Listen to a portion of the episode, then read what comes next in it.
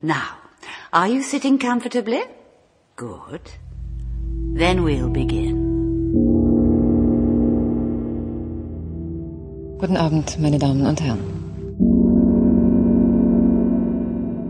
Beim nächsten Ton ist es 20 Uhr, 15 Minuten und 0 Sekunden.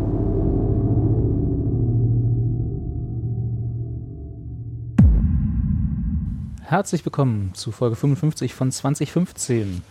Mal wieder aus dem Homeoffice. Ich begrüße Claire. Hallo. Hallo und Kati. Hallo. Über ganz Berlin verteilt. Wie geht's Ja. euch? Gut, soweit. Gut, Soweit ja? ganz gut. Die Motivation lässt nach, langsam aber sicher für sämtliche Homeoffice. Äh, Ach, naja, nicht fürs. Podcasten. Ich habe jetzt ja extra ein Mikro gekauft. Äh, Jetzt müssen wir eigentlich richtig loslegen. ja, genau. Jetzt, auch, auch wenn wir wieder raus können, dann ähm, nehme ich mein Mikro immer mit zu dir. Damit du unterwegs noch Vogelstimmen aufnehmen kannst. Nein, damit ich dann von dir aus den. Also du nimmst dann auch hier das Mikro. Ja, Na, natürlich, da, das wird klar. interessant, ja. Das wäre eine ganz neue akustische Herausforderung. Es ist so ein äh, schönes, abgespacedes äh, UFO.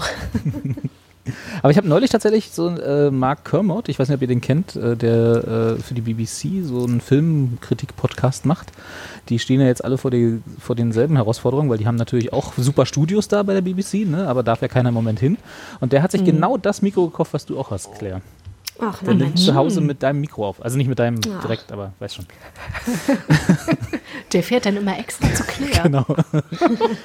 Der trifft sich dann immer er. mit dem Mark und dann bereden sie die neuesten Filme. Aber, das, aber euch, bei euch ist alles okay, soweit. Ja. Das ist schön. Habt ihr denn die Zeit genutzt seit unserer letzten Aufnahme und der immensen Freizeit, die wir ja jetzt alle haben, äh, um, um ein paar Dinge zu schauen, also vordergründig Serien? Ja, normal, oder? Also, okay, Ich verstehe die Frage nicht. nicht mehr als sonst sozusagen. Nee. Also, Also, ich, ich frage mich ja ehrlich gesagt, wo, wo diese immense Freizeit herkommen soll. Wo die sein Also- soll. Ja. Ich erlebe es eher anders, also eher als ein, eine fehlende Zeit. Der, der Tag bräuchte noch mehr Stunden, damit das irgendwie reinpassen kann, was vorher irgendwie in 24 Stunden halbwegs funktioniert hat. Ja. Aber gut, das ist jetzt natürlich dieser Situation mit äh, Homeoffice und gleichzeitiger Kinderbetreuung äh, geschuldet. Ja. Also ich habe tatsächlich, aber, also ich muss sagen, für mich persönlich ist tatsächlich mehr Freizeit, also Freizeit im Sinne von Zeit, die ich sonst mit Arbeit verbracht hätte, äh, die halt jetzt einfach nicht da ist. Deswegen habe ich mehr Freizeit. Ähm, aber es ist tatsächlich auch nicht so, dass ich jetzt irgendwie immens viele Filme und Serien gucken würde, haben wir ja letztes Mal auch schon gesagt. Äh, irgendwie findet sich immer was, was man noch erledigen will, erledigen kann. Hab viel Ämterkram zu tun, vor allem so Finanzamtkram, was auch so der aktuellen Situation ein bisschen geschuldet ist. Äh, Aber ansonsten äh, mehr, also ich gucke schon noch so meine äh, 500 Stunden pro Woche Serien, so ist nicht. Aber das ist jetzt ja auch nicht mehr als sonst.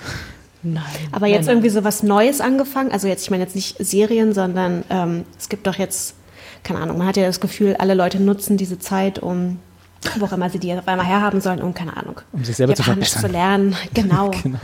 Da, äh, Ich weiß nicht, ob Da das zählt. Ich habe ich hab, ich hab gelernt, wie man Tofu macht, alleine zu Hause. Äh, okay, Ich hab- mit Cashewnüssen oder? Nee, mit Sojabohnen tatsächlich. also okay. so klassisch. Wo klassisch. hast du die her? Die Sojabohnen? Die habe ich in einem Asiamarkt gekauft. Kauft man die denn frisch oder in der Dose? Nee, die sind so getrocknet in so einem Sack. Also so Sack. Also, ah ja, okay, alles ja, klar. Mhm. Also, also so wie wenn man äh, hier so äh, Kichererbsen kauft. Ne? Die kannst du ja in Mhm. Dosen kaufen oder halt auch getrocknet. Und die Sojabohnen legst du dann halt auch ein. Ja, nee, das macht Spaß. Also äh, das ist jetzt halt. Und dann, da es keine Hefe gibt, musste ich mir selber meine Hefe züchten aus ein paar Datteln und Zuckerwasser und so. Mensch, Aber, ey, äh, wirklich. Hab gelernt, wie man Also Curry Feuer macht. machst du jetzt auch mit Feuer mache ich jetzt Stein? auch, genau. Hab mir so zwei kleine Steine gekauft. nee, aber es, also wenn das zählt, dann, dann habe ich neue, neue Fähigkeiten gelernt, ja. Aber es ist jetzt nicht, dass ich irgendwie angefangen hätte, Yoga zu machen oder sonst irgendwelche ähm, Verbesserungen, mich selber zu verbessern, da, so weit ist es noch nicht. Ja. Ich habe einmal einen Kuchen gebacken zu Ostern und festgestellt, Backen ist einfach nicht so meins. Da bin ich nicht so gut drin. Lieber, lieber kochen, aber Backen ist, äh, lasse ich lieber andere machen. Ja, man muss ja auch, ne? Man muss ja. auch sehen, wo seine Stärken liegen. Genau. Im Kuchen essen, nicht im Kuchen essen. Kuchen konsumieren und kochen. Aber ja. Kuchen backen lasse ich die Experten ran. Ja. Also ich habe mir tatsächlich, äh, ich, man darf das eigentlich fast gar nicht erzählen, weil äh, ich ja quasi sehr, sehr late to the party bin und ob das überhaupt noch cool ist, ist da jetzt mal dahingestellt. Ich habe mir ein Ausmalbuch gekauft. Ähm, das ist quasi der Trend von vor, ich glaube, drei oder vier Jahren für Erwachsene Ausmalbücher. Ja, das war aber, da bist du ein Missverständnis aufgesessen, das war auch damals nicht cool. Ach so. Insofern kannst du ganz, un, ganz, ohne Probleme kannst du ausmalen, weil du musst dir keine Sorgen machen, dass es jetzt uncool ja, ja. wäre. Das war auch damals uncool.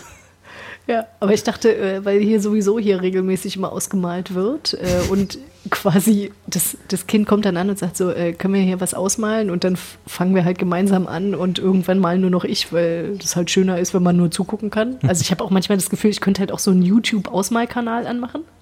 Ne, und dann könnte ich das Kind hinsetzen und es würde dann irgendwie stundenlang anderen Leuten beim Ausmalen zugucken. die Faszination daran sehe ich auch nicht so richtig, aber dann dachte ich so, mir macht das tatsächlich Spaß. Ich fand das sehr entspannt. Da dachte ich so, na, dann kann ich auch irgendwie was ausmalen, was halt ich optisch schön finde. Und das sind, hast du jetzt so in Anführungsstrichen Erwachsenen-Ausmalbücher? Ja, ja, das ist ein Was ist denn da äh, dann Buch mit, äh, das ist Art Deco, also ist quasi so, so okay. äh, Kunst. Jugendstil. Ja, Ja, ja, okay, genau. Okay. Ich genau dachte also in die so- Jugendstilrichtung und so, ja, ja. Okay, ich dachte jetzt so eher so erotische Szenen oder so, dass die dann dass sie das Erwachsenen-Label auch wirklich verdienen. Genau. Das gibt's aber, glaub ich, Pornhub-Ausmalbuch oder so. Gibt's aber, Ja. glaube ich. Also ich glaube, du kannst so äh, Genitalien ausmalen und sowas. Na gut, das kann, kann man ja auch in Real also- Life. Einmal halt nur, aber. ich weiß nicht, ob da Buntstifte so dran haften. aber man kann es mal versuchen. Entschuldigung. Die Bilder im Kopf wieder alle löschen. Furchtbar, furchtbar. Ja. Und streitet ihr euch dann um die, um die Buntstifte oder habt da, hat da jeder sein Set? Nee, nee, nee, nee, nee, nee, nee, nee. Ich male natürlich in meinem Heft jetzt nicht zur gleichen Zeit wie das Kind in, ne? Weil, also dann wird, dann ist ja mein Heft, wird ja dann beschmuddelt quasi. Da wird so. ja dann über die Linien gemalt. Ach so. Nee, nee. Ich dachte, ihr sitzt dann so zusammen an einem Tisch, so Nee. stell ich mir jeder Nee, mit seiner Tasse Tee, so richtig so ein bisschen Chopin im Hintergrund oder so, dass, so wie man sich ja, das halt so genau. vorstellt. Nee, nee, nee, nee, das ist, Ist tatsächlich mehr, es, es ist wirklich nur für mich und äh, ich bin da jetzt auch noch nicht so wahnsinnig weit dazu gekommen. Also es ist, äh, läuft unter nette Idee, mal gucken, wann ich dafür Zeit habe. Wahrscheinlich nach Corona. irgendwann. Kannst du uns ja dann mal Bilder schicken, wenn du, wenn du fertig bist. Aha, Können wir das mal beurteilen?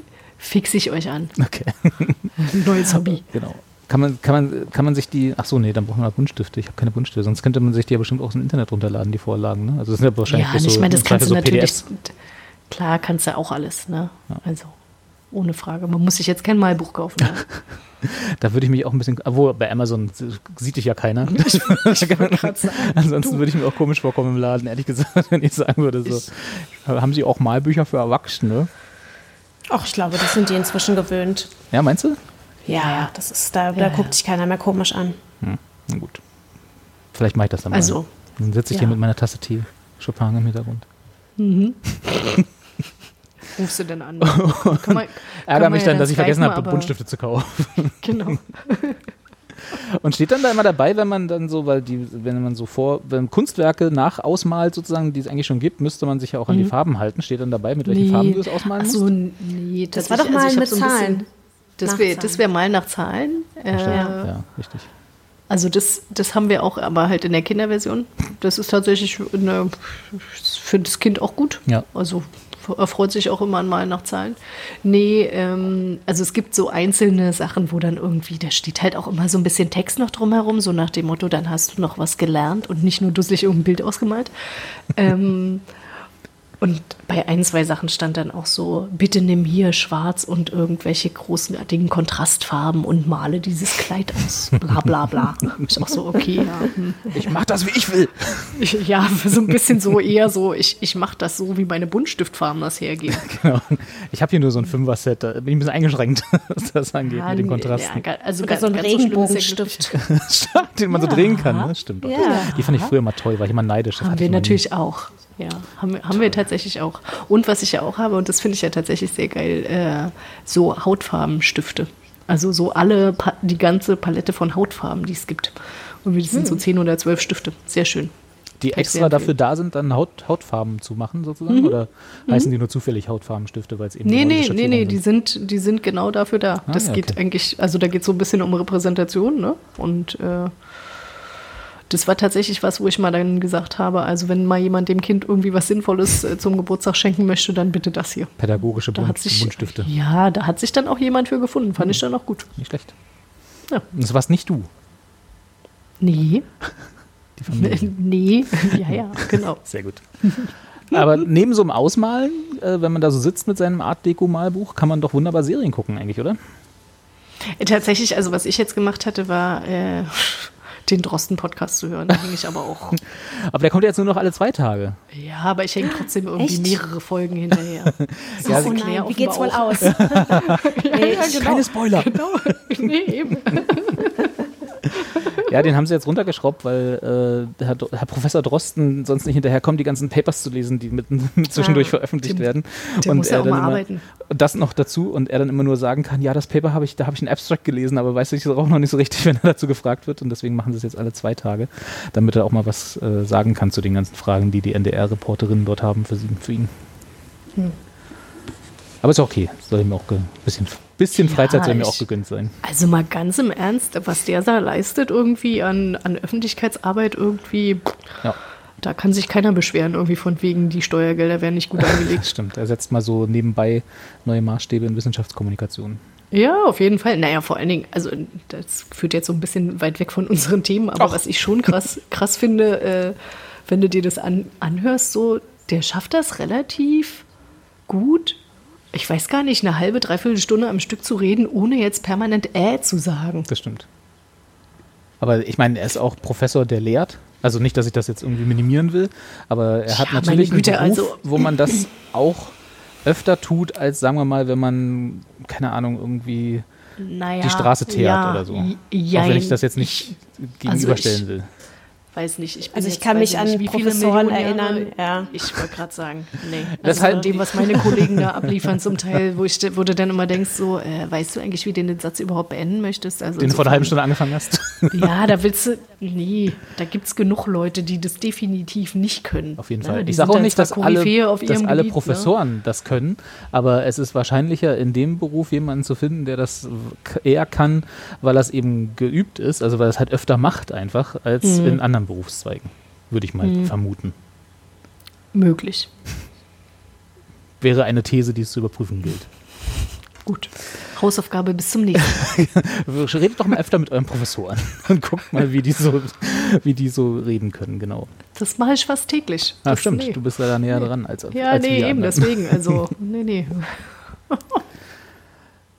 Gut, so, lasst uns kurz äh, wieder zurückschwenken zu unserem eigentlichen Kernthema der seichten Unterhaltung, mit der wir uns von der Weltlage ablenken können, hoffentlich. Äh, ich kann ja mal kurz erklären, ich habe ich hab ja ein paar Dinge auf Netflix wieder geschaut dieses Mal äh, und nachdem wir letztes Mal, oder wir, sage ich schon, nachdem ich ja länglich mich aufgeregt habe über Star Trek Picard beim letzten Mal, äh, habe ich dieses Mal etwas geschaut, was mich wirklich aufgeregt hat. Also so auch, auch menschlich.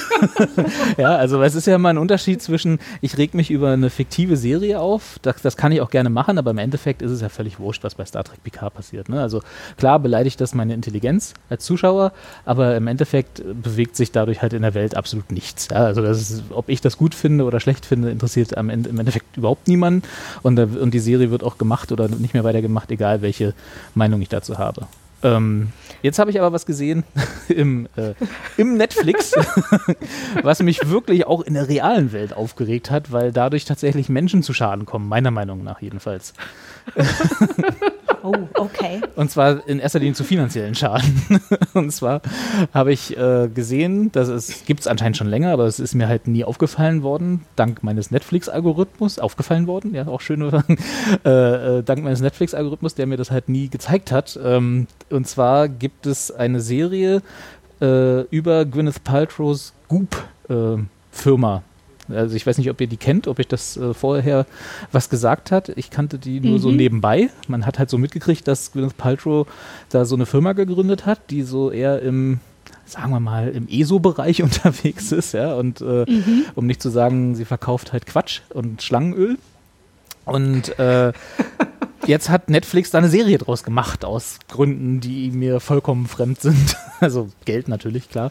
Äh, und zwar heißt das The Goop Lab, äh, wo über sechs Folgen lang äh, Gwyneth Paltrow mit ihren Freunden, Fragezeichen, Geschäftspartnern, Fragezeichen, Gekaufte Menschen. ja, genau. Dem, dem Goop Lab halt. Äh, das sind so eine, eine Ansammlung von Menschen, die genauso, die mich genauso menschlich wütend machen wie Gwyneth Paltrow in dieser Serie. Mehr oder weniger esoterische Dinge ausprobieren. Das heißt, also, es geht da so im weit- weitesten über so Energieheilung bis äh, äh, am, in der ersten Folge ist es, sind sie gleich irgendwo in der Wüste und nehmen Drogen.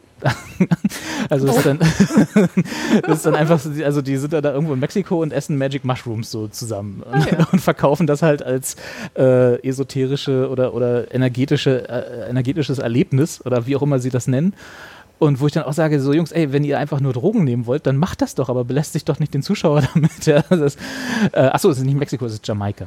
Ja, richtig. Äh, Wie, aber da ist dann Gwyneth Paltrow, sieht man dann auf äh, Pilzen. Nee, Gwyneth Paltrow sieht man bei diesen ganzen Experimenten nie. Sie ist nur so. am Anfang der Folge und am Ende der Folge in so einem äh, pastellfarbenen Boardroom, wo sie dann im Kreis mit, äh, in einem völlig unaggressiven Kreis mit ihren, mit ihren äh, gekauften Freunden sitzt und dann erzählt, äh, erzählen sie davor, was sie machen wollen und danach, wie es war. Und das ist das, Ach so. das, ist das Einzige, wo okay. man Gwyneth Paltrow sieht. Also in Ach, diesen. sie macht das selber gar nicht Nee. mit. Nein. Ich dachte auch, dass sie das so. mitmacht. nee.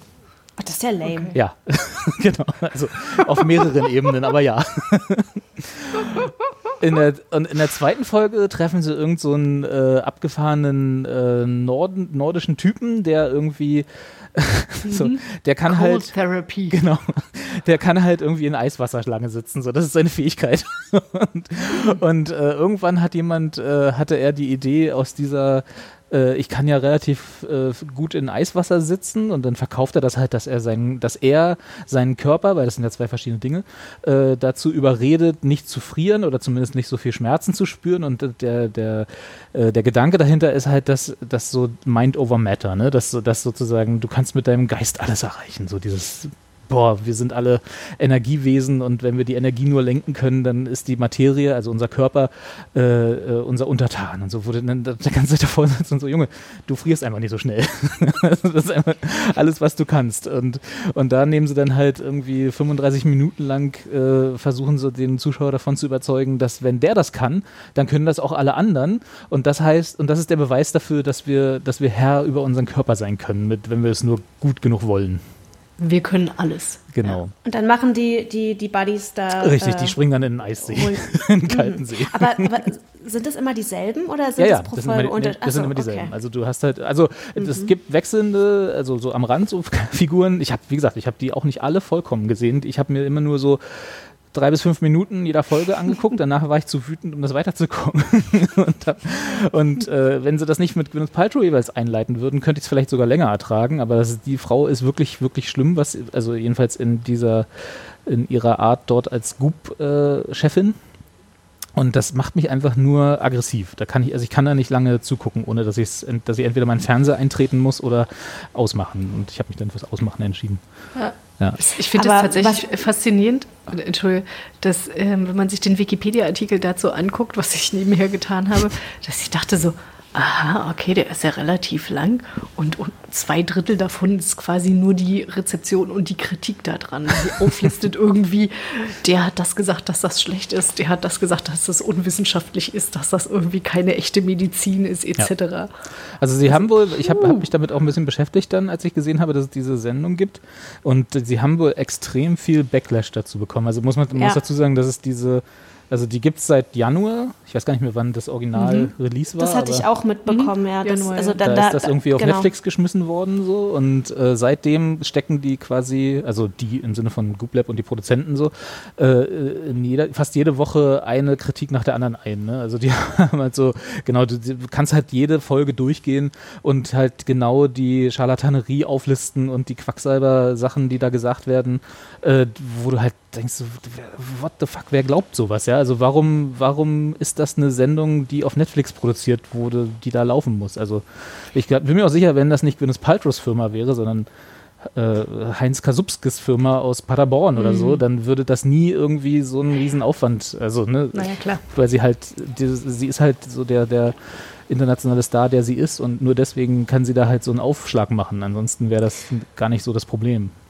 Aber was ist dann genau ihre Rolle in der, in der Serie? Also wenn sie nur am Anfang und am Ende dabei ist, dann lässt sie sich dann halt dann berichten darüber, Genau. wie es war und Genau. stellt dann investigative Fragen. Total oder? investigative Fragen, ja. Und am Ende sagt sie, ähm, exit through the gift shop oder? Äh, Quasi, ja. Also genau, Ja. also das ist es im Prinzip. Also ihre Rolle ist, dass, äh, dass sie, also der, An der Anfang dieser Serie ist tatsächlich, dass sie angibt, wie, was, für, was sie für ein großartiger Star ist. Dann wird sie von allen, die da um sie rumsetzen, gelobt. Und dann kommt das Experiment der Folge. und dann kommt am Ende kommt dann nochmal, dass sie alle wieder rumsitzen und dann lässt sich Gwyneth Paltrow halt sagen, wie bewusstseinserweiternd das alles war. Aha. Und Okay. dass man ja, ne, wir- es gibt ja so viel zwischen Himmel und Erde, was wir nicht wissen und bla. Ich dachte wirklich, dass sie das alles mitmacht. Das hätte ich dann nämlich noch irgendwie ganz lustig gefunden. So, also Tatsächlich so geht's mir genauso. in Ja. der Wüste. Ja, ja. Ja, also ich glaube, also wie gesagt, ich habe nicht alles gesehen. Es kann sein, es gibt auch natürlich irgendwo einen, es gibt eine Folge, wo sie äh, in so einem Spa Anführungsstrichen sind, äh, wo sie dann halt diese ganze Quatsch mit äh, äh, Akupunktur und alles so machen. Und da kann sein, dass sie da dabei ist. Ich weiß es nicht. Also, dass sie halt, also aber sie ist auf jeden Fall nicht ins kalte Wasser gesprungen. Weil Und es gibt Drogen hat sie, noch so glaube ich, auch genommen. Also weil es gibt äh, nämlich noch so eine andere äh, Doku-Serie auch auf Netflix, die kam irgendwie vor ein paar Jahren raus mit Chelsea Handler. Das ist ja auch so eine Ja. Moderatorin, Comedian etc. Ja. Und äh, Chelsea das, und da geht's halt nämlich auch so, dass jede Folge hat halt ein Thema. Chelsea das Drugs zum Beispiel. Die macht es dann halt aber alles selber und die ist ja so eine Stimmt, ja. und die ja. und da Und sitzt da sie dann konnte nämlich man auch ja ab auch und zugucken, ne? Wie, wie die Ja, genau. so richtig... Aber sie hat das halt dann Ja, nicht ja. in so einem ESO-Mantel verpackt, oder? Wo sie Nee, nee, das die ist hat einfach, das- wir probieren jetzt mal Drogen. So, was passiert? Das ist ja, das Genau, also sie hat machen. dann schon sich immer noch mal natürlich mit Fachleuten äh, immer zu diesen Themen dann ausgetauscht und so. Um, und da waren auch, glaube ich, ich weiß jetzt gar nicht mehr genau, was das alles war. Also da war, kann sein, dass da auch mal ein bisschen was Spirituelleres war. Also sie hat, also Drogen, also als sie Drogen genommen hat, hat sie halt Ayahuasca genommen, was ja eine sehr halluzigene Droge ist und die ja auch, glaube ich, in der ESO-Szene so das Heroin der ESO-Szene ist, ne? also wo du dich ja auch sehr lange darauf vorbereitest und was sehr bewusst, äh, bewusstseinserweiternd und sowas sein soll. Ähm, das war so, da hat sich dann natürlich auch mit Wissenschaftlern und sowas äh, irgendwie auseinander äh, zusammengesetzt, was das halt wirklich im Körper macht. Und das sind aber dann eher wirklich Fakten gewesen. Und dann halt das, was sie dann da so erlebt hat. Da hat man sie halt auch gesehen, wie sie dann da so völlig drauf war. Ja, das ist ja, genau, da kann man, das, wenn das Gwyneth Paltrow gewesen wäre, dann würde ich sagen, hat man das noch als Comedy-Effekt, aber das ist halt leider nicht mal der Fall, sondern du wirst halt einfach nur aggressiv, sobald du sie siehst. Und das ist auch so perfide gemacht, weil du hast halt, also wie gesagt, es sind sechs Folgen von, der, von dieser Season, ich weiß nicht, kann man gar nicht Fernsehserie nennen, es ist einfach bloß eine Werbeveranstaltung im Wesentlichen. Und das fängt halt relativ harmlos an mit Drogen und dann, wie gesagt, in kalten See springen und dann die dritte Folge ist äh, weibliche Sexualität mit einem mit einer äh, Sex Education ausbild, ausgebildeten Frau, die auch so Kurse angibt und so, wo ich dann sage, okay, alles nicht meins, aber ich kann nachvollziehen, wenn Leute das irgendwie machen, weil sie es für sich wi- wichtig finden, weil sie das irgendwie als Selbsterfahrung nehmen oder so, ja, also das ist alles in Ordnung. Die vierte Folge da driftet es dann langsam ab, da geht's dann, äh, da dann los mit Akupunktur und so äh, traditioneller chinesischer Medizin und all diesen Dingen, wo du sagst, äh, schwierig, ja. Dann die fünfte Folge ist Energie Experience, heißt die. Da ist, da haben sie einen Doktor in Anführungsstrichen, wo sie der der alle Beteiligten energetisch massiert. Also das sieht dann so aus, dass sie da auf so einer Liege liegen und er die ganze Zeit so Reiki-mäßig mit den Händen rumwackelt und also sie nicht berührt, sondern nur so in ihren Energiefeldern rumarbeitet, was auch immer das heißt. Und dann natürlich mit Interviews dazwischen geschnitten, wo er erklärt, warum das angeblich funktioniert, wo er eine Scheiße labert, wo du die ganze Zeit da sitzt und denkst, äh, was, was, wie viele physikalische Konzepte willst du jetzt noch durcheinander werfen in dem einen Satz, den du gerade gesagt hast? Und in der sechsten Folge sind sie dann völlig übers Cliff raus, weil da ist dann, da geht's dann wirklich um äh, Psychics und Mediums. Also da sind sie dann, da nehmen sie dann plötzlich Kontakt mit der Geistwelt auf und so, wo sie, Geil. also so wirklich so von so, so dieses, diese, dieses Reinziehen in von von Anfang, wo, wo du sagst, ja okay, ein bisschen komisch, aber macht mal, hin zu, was macht ihr da eigentlich? Ja? Also über sechs Folgen irgendwie von, von halbwegs in wissenschaftlichen Sachen fundiert bis hin zu völlig out of space, ja. Also so, und das alles wird alles auf die gleiche, auf der gleichen Stufe dargestellt, so als, als wäre das irgendwie äh, alles dasselbe, was es natürlich nicht ist, weil es halt Bullshit ist. Ja? Und das ist das, was mich so wütend macht.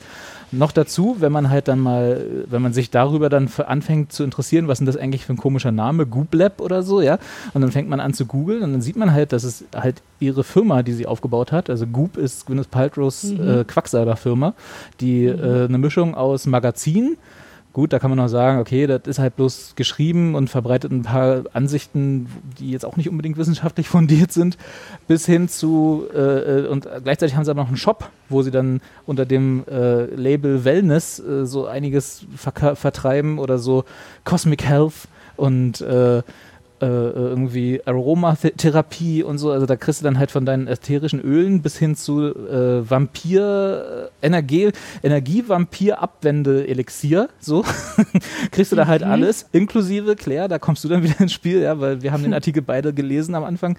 Äh, äh, die Kerze, oder ich weiß nicht, ob es sie immer noch gibt, aber zumindest gab es sie da, die nach Gwyneth Paltrows Vagina riecht, angeblich.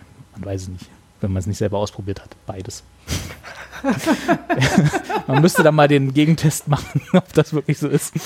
Äh, Aber die, aber die, die, die, diesen Store oder die ganzen Sachen, also werden die irgendwie in der, in der Serie selbst benannt? nicht, dass ich so, gesehen oder? hätte, das ist halt nur der Name, der dort eindeutig äh, darauf okay. Hinweis gibt. Ja, also es ist also es ist ganz eindeutig ihr Branding. Es sind auch diese diese furchtbaren, aggressiv machenden Pastelltöne, in denen dieses ganze Set gestaltet ist. Ja, also sie haben, ich glaube, alle von dieses Board-Meeting, was am Anfang und am Ende ist, die haben, glaube ich, alle die äh, die, die lächerlichsten Pullover an, die ich je gesehen habe. Die sind alle so in einer Farbskala abgestimmt. Der Raum, in dem sie sitzen, ist halt so hell erleuchtet, ja, so wie in so einem schlechten, wenn du das irgendwo in so eine, in so einen Film oder eine Serie machen würdest, wo, wo sich das, äh, wo sich die Sekte trifft gerade, dann würdest du das ablehnen, dieses Set, weil du denkst, es ist zu offensichtlich, ja. Also, das ist so, äh, das ist einfach alles furchtbar. Also wirklich ganz, ganz, ganz furchtbar und aggressiv machen. Für jemanden wie mich. Ich weiß nicht, ob es anderen auch so geht, aber wenn ich das sehe, möchte ich da ins, in den Tisch beißen, wenn ich sowas sehe. Das ist wirklich ganz schlimm. Gut. Ja, ich habe mir jetzt auch gerade mal, ich mal die Bildersuche angemacht. Ja. Ja, ich weiß, was du meinst.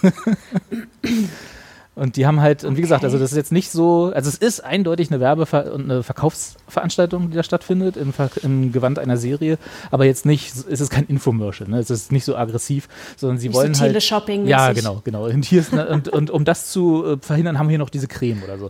Nee, das nicht, aber sie, es ist so der, dass die Image-Lifestyle-Serie, die dann drumherum gebaut wird, um diese ganzen lächerlichen Produkte zu rechtfertigen die du dann halt kaufen kannst, wenn du die sechs Folgen geguckt hast und dich dann am Ende auch mit äh, äh, Geistheilern und Mediums und äh, Telekinese und so angefreundet hast, nachdem du eigentlich bloß von einem Drogentrip auf Jamaika kamst.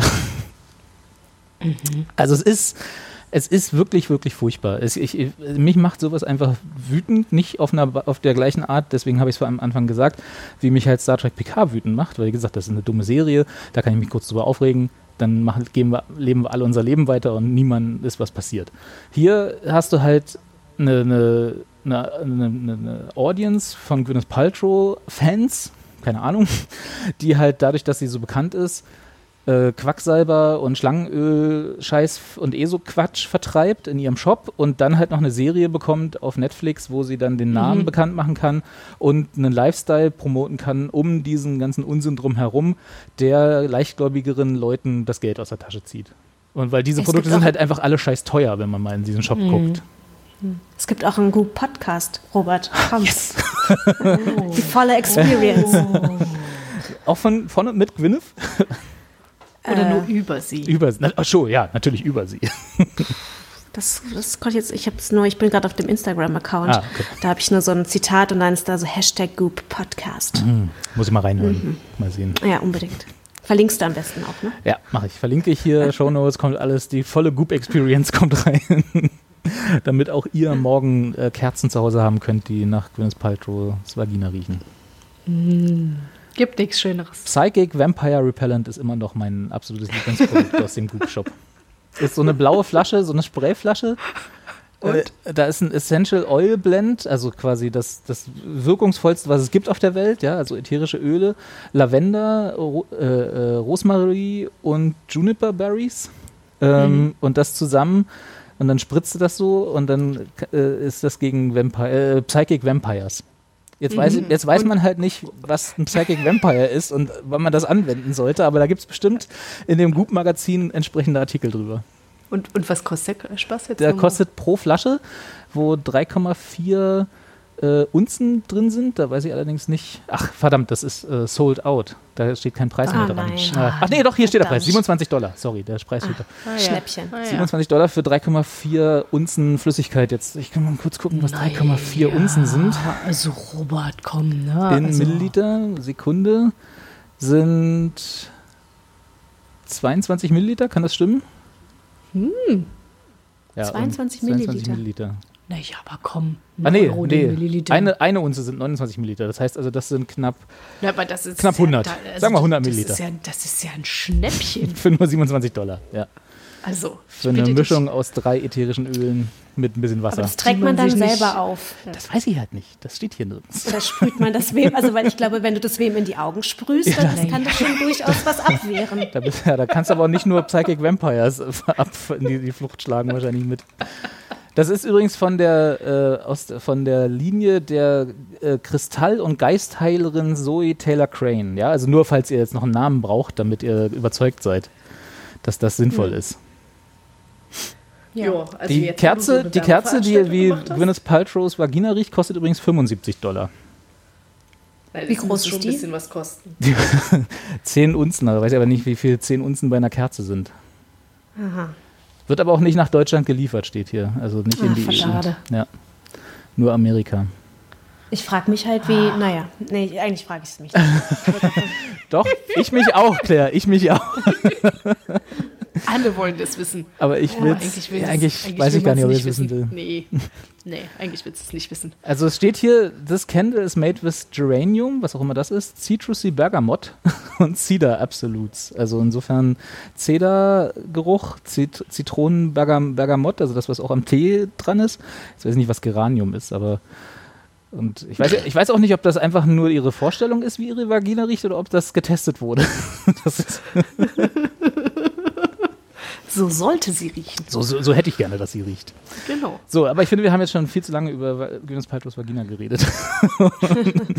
und über Goop, was auch ein schöner, in dem Zusammenhang ein schöner Name ist für den, für den für das Geschäft. Aber ist ja trotzdem interessant, dass es dir jetzt auf Netflix vorgeschlagen wurde. Nee, es wurde mir nicht vorgeschlagen. Ich, so. ich habe Ah, es okay. äh, Du hast extern, Explizit. ich habe extern, ich habe recherchiert im Rahmen über Goop, also recherchiert. Ich habe mich, habe ein paar Dinge gelesen, bin in ein äh, Loch gefallen und habe dann irgendwann an einem Abend von 22, von 22 Uhr bis, ich glaube, 6 Uhr morgens über Goop gelesen, Videos geguckt und so weiter. Und darüber habe ich mitgekriegt, dass, es, dass, dass ihr eine Netflix-Serie habt. Und dann habe ich sie geguckt. Und deswegen dachte ich, da wir ja hier über Serien reden, ist das ein äh, netter Einstieg für diese Folge. Da hast du aber gut, Alter gut, gut ja. Lebenszeit gelassen Ja. für Gwyneth Paltrow. Ja, Also, alles, nur, alles nur für die Podcasts. Genau. Also quasi investigative Recherche. Richtig, genau. Über, es, gibt, es gibt eine schöne Weißreportage auf YouTube über einen Goop-Kongress, wo du dann auch mal die Leute siehst, die halt da hingehen und Geld da lassen für die Produkte von Goop. Das sind genau die Leute, wie du sie dir vorstellst. Kann man, kann man auch mal angucken. Kann ich ja mal gucken, wenn ich das nochmal finde, verlinke ich es nochmal. Ja, sehr schön. Ja, schick mal rum. Ja. Und jetzt die, die wichtige Frage: Daumen hoch. Zwei Daumen hoch, große, große Empfehlung. Sorry, aber. Ja, ja Das muss jeden Fall. Nee, sein, lasst, ne? lasst bitte, Naja, lasst bitte ja. alle eure Finger davon, sowohl von der Serie als auch von Goop selber und von mir aus auch von Gwyneth Paltrow. Die ja, wie wir ja festgestellt haben, eigentlich keine so schlechte Schauspielerin war, ist oder so. Ne? In Politician, die, was wir ja auch länglich besprochen haben, fanden wir sehr alle Mhm. gut. Mir war bis, ich hatte völlig vergessen, dass sie, da, dass sie das war, die da mitgespielt hat, aber ja, also so, so furchtbar kann sie nicht schauspielern. Ich frage mich, was da irgendwie privat falsch gelaufen ist.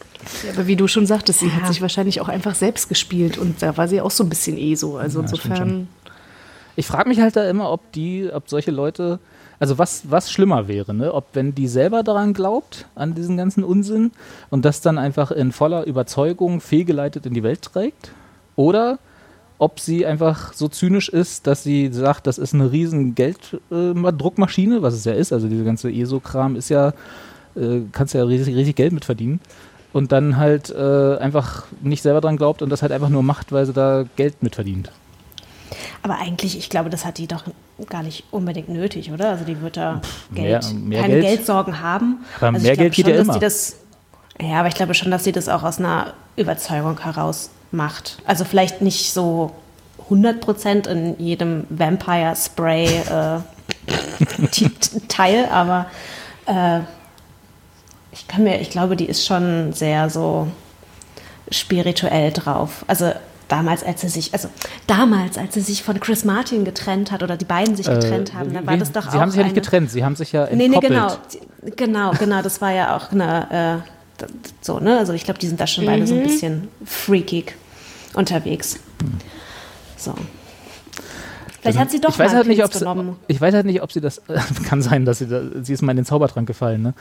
Ich weiß halt nicht, ob es das besser macht in meinen Augen. Also vielleicht ein bisschen. Das, dann ist sie halt nicht der zynische Quacksalber, der die Leute betrügt, sondern dann ist sie einfach nur ein Quacksalber, der die Leute betrügt und selber dran glaubt. Wir können sie leider nicht fragen.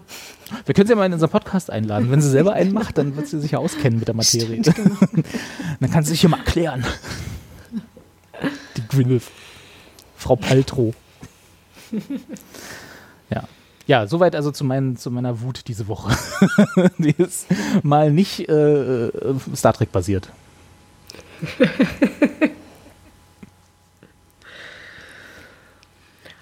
Hast du denn Naja, aber es was gibt ja- Schönes geguckt? Ich wollte gerade fragen, genau. Ähm, ja, ich habe noch was Schönes, also sagen wir mal so, ich habe eine Sache geguckt, die mir Spaß gemacht hat und eine Sache geguckt, die mir Spaß gemacht hat, mich aber trotzdem auch wütend gemacht hat. Und das letztere haben wir alle geschaut, auch eine Netflix-Serie. Können wir einfach darüber jetzt reden, wenn wir Lust haben. Die Serie, die, glaube ich, jeder geschaut Wollte ich gerade sagen, das ist jetzt Wochen. auch nichts Überraschendes, aber ja, wir haben auch alle Tiger King geschaut und ich glaube aber, ich war derjenige, der das hier reingebracht hat in die Runde stimmt. und der euch davon nicht lange, aber doch überzeugen musste, da mal reinzuschauen und dann war das so eine Situation mit, okay, guckt mal die ersten fünf Minuten und dann sprechen wir uns am nächsten Tag, wenn ihr alle Folgen gesehen habt. Genau. Tatsächlich, Wir wollten also alle. tatsächlich genau so war es, ja. Genau, Tiger King äh, auf Netflix, eine Doku, Doku-Chainment, würde ich sagen. Ne? Also ich weiß nicht, ob das jetzt eine klassische Dokumentation ist.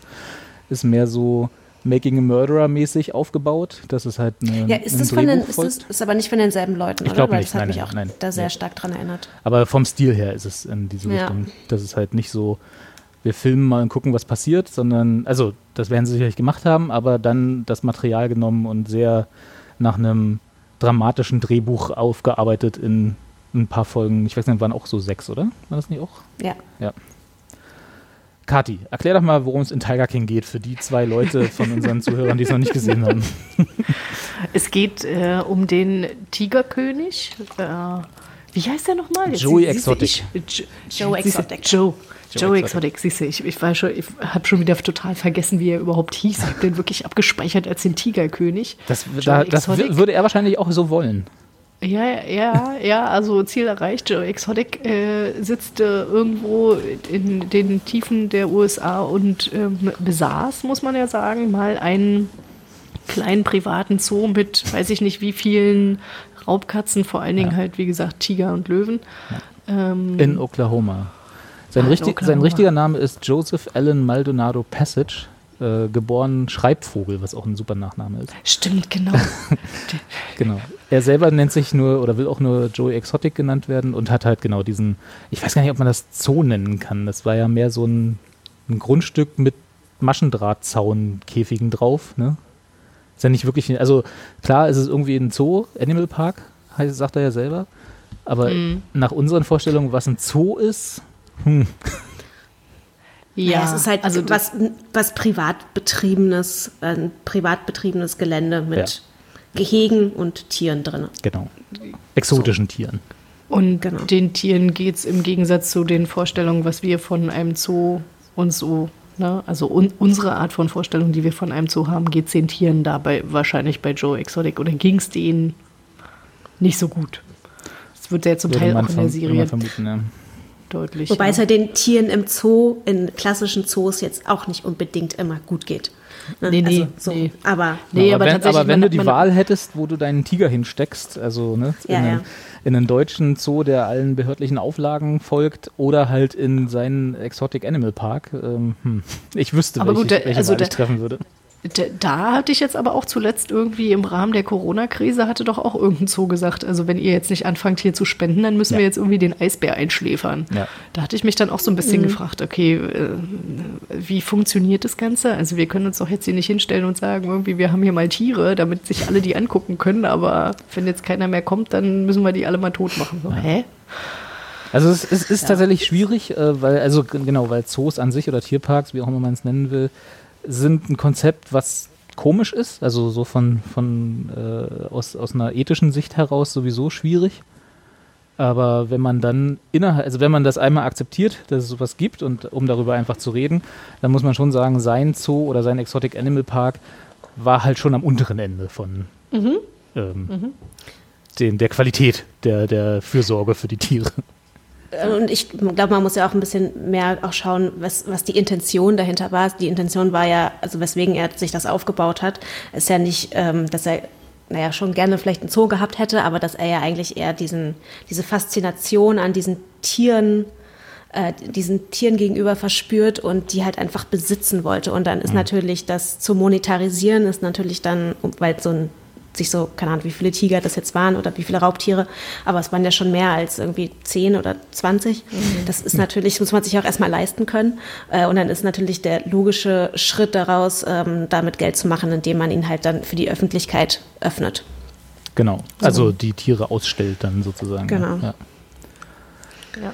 Und Man das hat, er, hat er dann auch gemacht. Also er hat Ja. das ja relativ, also für, wie gesagt, wir können ja mal für die, für die Diskussion, ich habe auch meine Probleme mit Zoos generell, aber wir können ja vielleicht für die Diskussion über die Serie kurz mal beiseite legen, dass es dass Zoos an sich ein sch- ethisch, moralisch schwieriges Konzept sind Mhm. Naja. und einfach nur mal akzeptieren, dass es das gab und er halt, äh, er hat ja auch selber an Zoos verkauft, ne? Also was er, was er gemacht hat, war ja äh, Tiger und Löwen und also generell Wildkatzen äh, auch zu züchten und dann halt, äh, solange sie klein und niedlich sind, für äh, Touristenattraktionen zu, auszunutzen.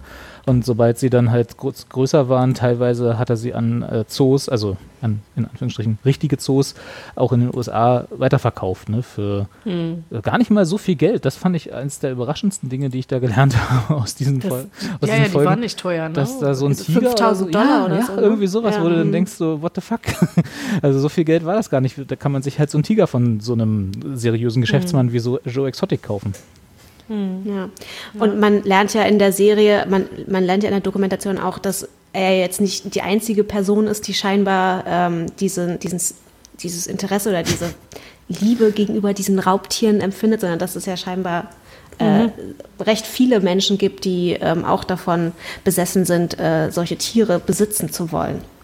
Also man, tr- man sieht ja dann in der, in der Dokumentation noch andere, ähm, die ähnliche Anlagen wie er, ähm, die ähnliche Anlagen haben, wie er sie hat.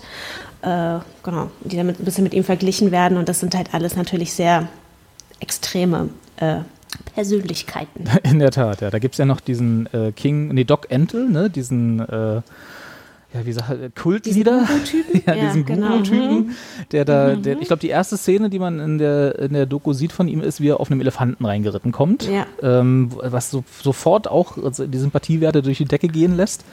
Aber der würde auch gut zu, zum Gut Googlab passen, oder?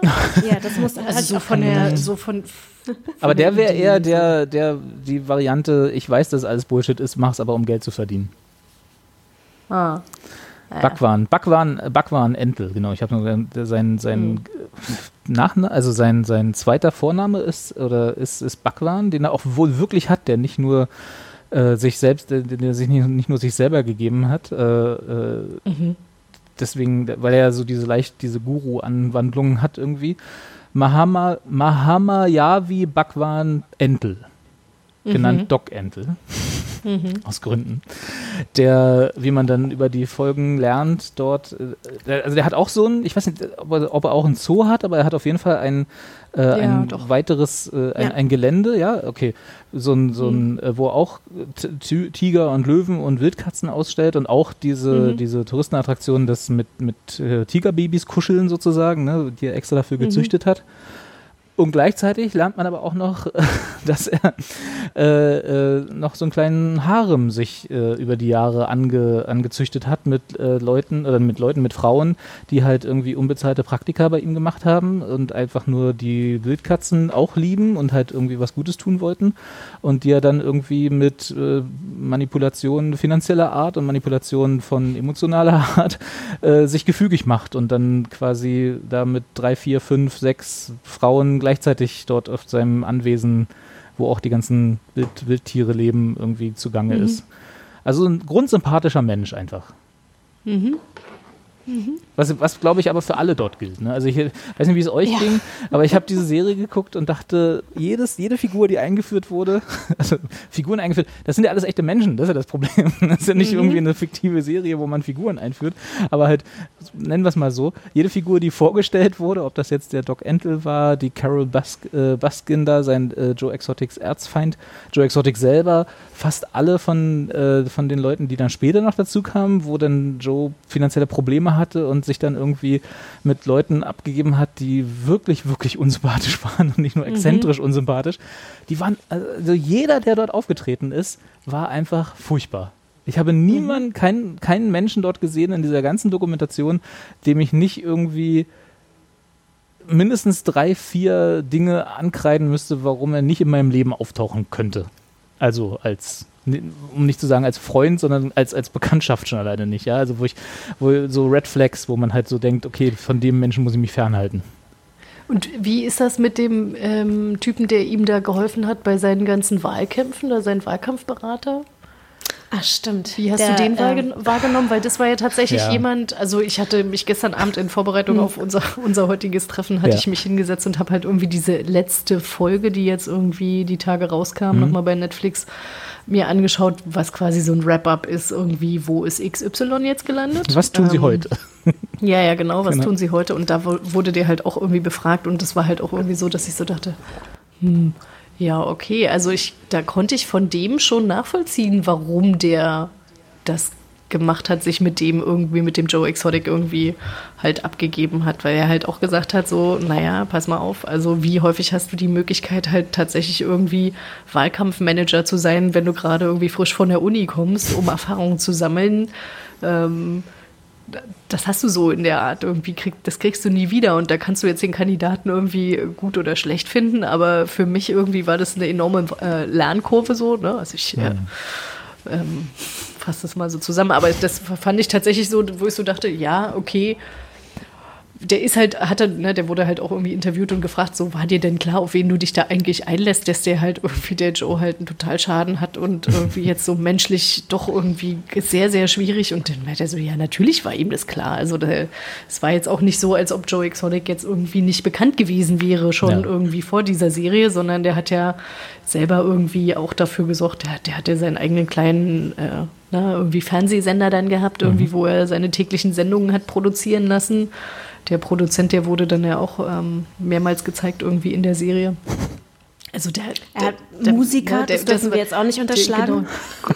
Groß, großer Musiker, wie ich aber gestern gelernt habe, ne, in diesen Interviews wurde nochmal ganz explizit war nicht gesagt, seine das hat er nicht selber gesungen. Nee, er hat bloß Na, Musikvideos also sein gedreht. Ex-Mann hat ihm, sein, sein Ex-Mann hat es nochmal bestätigt, er hat es nicht selber gesungen. Das fand Aber ich, schön. empfehle Also, jedem, die Musikvideos ähm, lohnen sich auf jeden Fall. Die sind schon, also, die sind schon toll und also auch die Musik, das muss man schon Toll? mal sagen. Das, das, das, doch, also in diesem ganzen Kosmos, ich finde, das rundet das total ab. Das macht so viel Sinn, dann irgendwie noch irgendwie diese grässlichen Videos zu haben mit dieser schnulzigen, schlimmen Musik, wo du dich fragst so, wie, was singst du da gerade? Was? Wirklich? Das, das passt halt einfach vorne bis hinten so, ja, na klar. Also ich meine, wenn man ein Marketingkonzept hat, dann halt, naja, wie Goop Lab, ne? Dann mach es richtig. Dann mach halt irgendwie deinen eigenen Mini-Sender, ne? Und wenn du dann halt irgendwie schon dabei bist, halt einen totalen Hass halt auf, wie zum Beispiel jetzt auf Carol Baskin zu haben, dann, klar, dann nimm halt irgendwie deine Mini-Fernsehsendung, die du da aufgebaut hast und nutze das, um halt irgendwie nochmal dreimal täglich für alle nochmal deutlich zu machen, dass du die wirklich nicht leiden kannst und dass du die am liebsten tot haben möchtest. So, na, dann braucht man sich halt auch nicht wundern, dass man dann irgendwie, keine Ahnung, 10, 15 Jahre später dann zufälligerweise im Gefängnis gelandet ist, weil äh, irgendjemand dann doch mal das ein bisschen zu ernst genommen hat und gesagt hat, ach so, was, du willst, ich soll dich, du, ich, ich willst einen Hitman haben? Ja, na klar, ich mach dir das. So. Ja, da hat er dann Also- auch die, den Profi an sich äh, engagiert. Also das war ja auch so ein Typ. Da, auch, auch den da, Vorarbeiter also von, den er, von, seiner, von seinem Neubau da, von seinem komischen Zoo, da hat er wirklich den intelligentesten Menschen der Welt engagiert, was das angeht. Warum wurde der in der Badewanne zwischendurch interviewt? Ja, man hat das irgendwie, man guckt sich diese Serie an und denkt so, was macht der denn da gerade? Warum sitzt der jetzt auf einmal in der Badewanne? Ich meine, äh, wer das, wer diese Serie geschaut hat und es aber tatsächlich noch nicht geschaut, äh, geschafft haben sollte, diese letzte Folge mit diesen Interviews äh, Ja. zu sehen, ich ich tue mich ein bisschen schwer, das zu empfehlen, weil jetzt irgendwie der Erkenntnisgewinn ist, ist jetzt nicht so riesig, aber das kann halt so ganz, ganz, ganz doll nebenher laufen und man kann 20 andere Sachen machen, aber ein, zwei Sachen fand ich dann doch schon spannend, zum Beispiel irgendwie wie dann äh, der Ex-Mann halt von Joe gefragt wurde, warum er denn immer die ganze Zeit nackig sei. Der saß ja irgendwie immer mit nacktem Oberkörper Richtig. da, ne? Und man fragte sich immer so, Stimmt, ja. warum? Ne? Und dann, als er interviewt wurde, hat er halt auch irgendwie ein Shirt an. Und er sagte so, naja, also entschuldige mal bitte, ich bin halt von oben bis unten tätowiert, ich muss, muss es doch zeigen. so, ne? Und, aber Der sieht ja heute auch Interview ganz jetzt- anders aus, ne? Also der ja, der sieht tatsächlich auch ein Ja. bisschen anders aus. Er hat jetzt, hat jetzt keine Meth-Zähne mehr, sondern er hat jetzt halt mal Zähne. Ja. Und er hat sich jetzt auch dran gewöhnt, die regelmäßig äh, anzuziehen. Ähm, Hat sich die aber Haare es- ordentlich machen lassen und äh, ja, ja, ja. Es ist, also es ist aber wirklich, also ich meine, diese, diese Serie ist eine Ansammlung von Charakteren, wo du dich fragst, wo habt ihr die alle hergeholt? Und wie kommt es, dass die tatsächlich alle zusammenkommen? Und man scheint sich dann echt so ein bisschen zu fragen, so, also wenn man jetzt Interesse an Großkatzen hat, dann muss man offenbar wirklich, also so ein Charakterschwein sein, ähm, total durchgeknallt. Keine Ahnung, aber also anders scheint es ja nicht zu funktionieren. Also ich meine auch selbst diese Carol Baskin, ne, wenn man sich die anguckt, äh, am Anfang Wir wird es wir ja so aufgebaut. vielleicht, so, vielleicht noch kurz erwähnen, Ja, ja, wer das ist. wenn La, lass mich, lass mich mal machen, ja. Ähm, die ist, äh, wird, wird halt eingeführt als äh, die Besitzerin von Big Cat Rescue, ist halt quasi so in den ersten Folgen so als der Gegenpart zu Joe, Joe Exotic, die halt sich halt hinstellt und sagt so, nee, das, was der da macht, das geht gar nicht. Und der behandelt die Katzen ganz schlecht und der züchtet die halt quasi nur, damit halt irgendwie die, die Leute kommen und halt Geld bezahlen, um halt kleine Babytiger irgendwie zu streicheln, womit sie natürlich auch recht hat, aber auf der anderen Seite hat sie dann halt trotz alledem halt aus meiner Perspektive halt auch nichts anderes als einen Tigerpark. Sie züchtet halt Ähm, keine, wo aber sie- hat halt die sie, sie, hat alle, halt, ne? Genau. sie hat halt dann halt, halt auch irgendwie ganz viele Katzen und auch die zeigt sie irgendwie und äh, stellt sich Und nicht nur halt hin Katzen, sondern ja auch äh, Leute, die da halt umsonst arbeiten. Sich, äh, die hat, da, die hat doch Ja, auch ja. dieses, dieses Kastensystem an Mitarbeitern, die halt irgendwie sagen, Genau. ja, nach fünf Ja, Jahren ja, bist du genau. rot, dann bist du grün, dann so und dann darfst du das machen, dann darfst du das machen und alle sind so, ja, yeah, ich habe jetzt das grüne T-Shirt und darf jetzt umsonst zwölf Stunden am Tag arbeiten. Genau.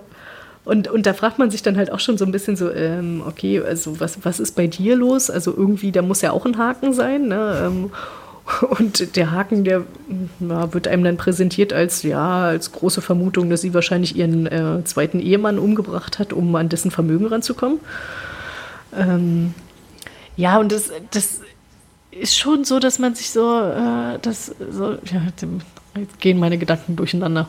Ähm, übernehmt ihr mal, das ist, ist alles Also, ist, genau, also sie, also im Prinzip genau, die, die beiden, wenn man es so nennen will, Hauptcharaktere sind im Prinzip Joe Exotic und sie, ne, Carol Baskin, weil die halt die zwei sind, die irgendwie die ganze Zeit aufeinander prallen und auch immer wieder äh, direkt Kontakt haben über meistens nur über Social Media, also sich halt Oder selber Anwälte. referenzieren oder oder mit Anwälten, genau. Und äh, sie ihn halt äh, äh, in ihr, äh, sie halt- ihn halt zur Strecke bringen will mit seinem Park, dass er halt dort nicht mehr äh, Tigerbabys züchtet. Und dann, wie sie ja auch richtig anscheinend vermutet, wenn er sie halt nicht mehr durchfüttern kann oder wenn sie ihm kein Geld mehr bringen, dann halt auch umbringt. Ja, also das muss man auch dazu sagen. Er ist jetzt nicht nur exzentrisch, sondern er hat auch wirklich viel Dreck am Stecken und äh, hat halt äh, sehr viel gemacht, nachweislich auch gemacht, was man jetzt nicht irgendwie äh, mit einem Lächeln abtun kann, weil er halt irgendwie so äh, nette Frisur hat und sich ein bisschen und lustige Musikvideos dreht. Äh, und er ist derjenige, der halt das überhaupt nicht einsieht. Also der halt äh, die ganzen, der halt irgendwie seine, seine Tiere auf eine Art vielleicht auch liebt, aber sie in erster Linie als Mittel zum Zweck zum Geldverdienen sieht und da halt äh, jetzt keine Skrupel hat, auch, auf, auch von sich aus gesagt, keine Skrupel hat, irgendwie dort die Tiere hungern zu lassen, wenn es ihm wenn er gerade nicht genug Geld hat, dass er, um sie zu füttern, die, äh, die Tiere irgendwie, wie gesagt, auch umzubringen, wenn sie ihm kein Geld mehr bringen, sondern nur noch irgendwie Geld kosten. Und diese ganze Cast von Leuten, Doc Backwaren und wie sie alle heißen, ne, die ganze, die anderen exzentrischen Sachen, die sind im Prinzip so drumherum, so in diesem ganzen Konstrukt. Äh, und dann halt noch äh, seine zwei Ehemänner, was ja auch so eine absurde Geschichte ist, dass er es, dass er es schafft, zwei ja nachweislich oder auch nach eigener Aussage heterosexuelle Männer über halt äh, Drogenabhängigkeit, also irgendwie Meth-Geschichten, äh, in, eine, in, in eine homosexuelle, also weil Joe Exotic ist, äh, ist homosexuell, äh, damit geht er auch offen um, äh, dann in eine homosexuelle Ehe, also und zwar eine, eine Dreifach-Ehe sozusagen zu, äh, zu überzeugen und das auch über Jahre hinweg durchzuhalten, ne? also dass er die dort, dass er die dort hält, also einfach über seine über seine Persönlichkeit und natürlich die äh, Manipulationen über die Abhängigkeit von, von gewissen Substanzen, die er ihnen dann zur Verfügung stellt. Also das ist auch so eine, auch wo man denkt, so was, das kann eigentlich ja nicht funktionieren, theoretisch, ne? Also, aber anscheinend geht's. Aber ich finde eigentlich so diese, diesen Kontrast jetzt mit, also ich musste schon nochmal zurück zum Goop Lab kommen, weil das ja, also irgendwie so ein bisschen hat es ja schon so ähnliche Ansätze, ne? Weil es, es hat halt irgendwie versucht, beide sind halt so extreme Arten, sich ähm, etwas anzueignen, ne? Also so entweder so die, die, den eigenen Körper irgendwie zu bezwingen, indem man, keine Ahnung, irgendwelche Energien freisetzt. Und äh, bei äh, Tiger King machen, versuchen sie es halt natürlich, ne, andere Lebewesen zu kontrollieren. Ne? Das ist ja nichts, was das ist ja nichts anderes machen sie ja, indem sie sich diese Tiere ähm, zulegen und die halt ja sich aneignen und versuchen, die halt zu beherrschen. Und so machen sie das ja auch mit anderen Menschen. Alle, die da vorgeführt werden, die da diesen, diese Zoos haben, sind ja so Menschenmanipulatoren. Ne? Ja. Also Joe Exotic mit seinen Ehemännern, ähm, der Bak Bak Baklavan mit seinen Frauen und die Carol Baskin, Baklava. da ja Baklava, die Carol Baskin ja im Grunde ja auch. Ich meine, ihr, ihr, ihr, ihr letzter, also ihr dritter Ehemann, den sie ja ähm, hat, der ist ihr ja auch absolut hörig und diese ganzen, dieses Kastensystem, was sie sich an Mitarbeitern aufgebaut hat, die sind ja auch, die schauen ja auch alle zu ihr auf. Ja. Also und da sind die, da nehmen die sich ja alle nichts. Das ist wohl wahr. Also die sind alle. Ich weiß, man, man, man weiß ja immer nicht, ob das die dann, ob die das einfach machen und oder ob die das irgendwann mal in Anführungsstrichen gelernt haben. Also so einfach manipuliert man ja Menschen auch nicht. Ne? Also das muss man ja schon auch perfektionieren, um das dann so hinzukriegen. Aber wahrscheinlich ist einfach über die Jahre hinweg haben sie gemerkt, was funktioniert. Also Joe ist wahrscheinlich einfach exzentrisch genug, dass Leute die vielleicht nicht ganz so weit nachdenken, einfach so natürlicherweise hin zu ihm kommen. Und er sagt ja auch, dass er halt Menschen nochmal eine Chance gegeben haben, die von der Gesellschaft, äh, er Menschen nochmal eine Chance gegeben hat, äh, indem er sie anstellt in seinem Zoo, die von der Gesellschaft jetzt nicht mehr so beachtet werden. Ne? Das ist ja auch ein illustrer Cast von Leuten, die da für ihn arbeiten. Äh, Und äh, ja, Carol ist halt über die, geht halt über die Schiene von wir tun was Gutes und wir haben nicht so Die viel armen Geld. Tiere, ne? Genau, die armen Tiere und wir haben selber nicht so viel Geld, dass wir hier irgendwie das alles finanzieren können. Deswegen brauchen wir A Spenden und B kostenlose Mitarbeit, ne? Und dann halt diese, dieses Kastensystem, wie du es ja richtig genannt hast. Ja, und hier äh, Kollege Schnürschuh mit, mit seinen Elefanten und seinem Harem da geht halt über emotionale Manipulation von jungen, unbedarfteren Teenagern im Prinzip. Also die, die sie Mhm. da interviewt haben, die waren 18, 19 oder also die eine, die sie da interviewt haben, die halt den, in Anführungsstrichen, Ausstieg geschafft hat, die war halt, glaube ich, 19, als sie da zu ihm kam und angefangen hat, auch kostenlos zu arbeiten, so ein Praktikum zu machen. Und äh, dann, sie hat es halt rausgeschafft und andere nicht. Ne? Also er scheint da auch das ge geübt zu haben, wie man junge Frauen so manipuliert, dass sie abhängig werden von ihm und dann halt auch sexuell abhängig werden. Keine Ahnung, oder hörig, nicht abhängig, wäre Quatsch. Und das ist halt, also das ist, muss man erstmal hinkriegen. Also nicht, dass das was ist, worauf man, was man wollen würde, aber es ist schon absurd, dass das alles so eine Leute sind, Claire, wie du gesagt hast, ne, die alle zufällig dieses Hobby haben, Wildkatzen zu, äh, zu haben und dann auch noch alle so sind, dass sie auch Menschen manipulieren.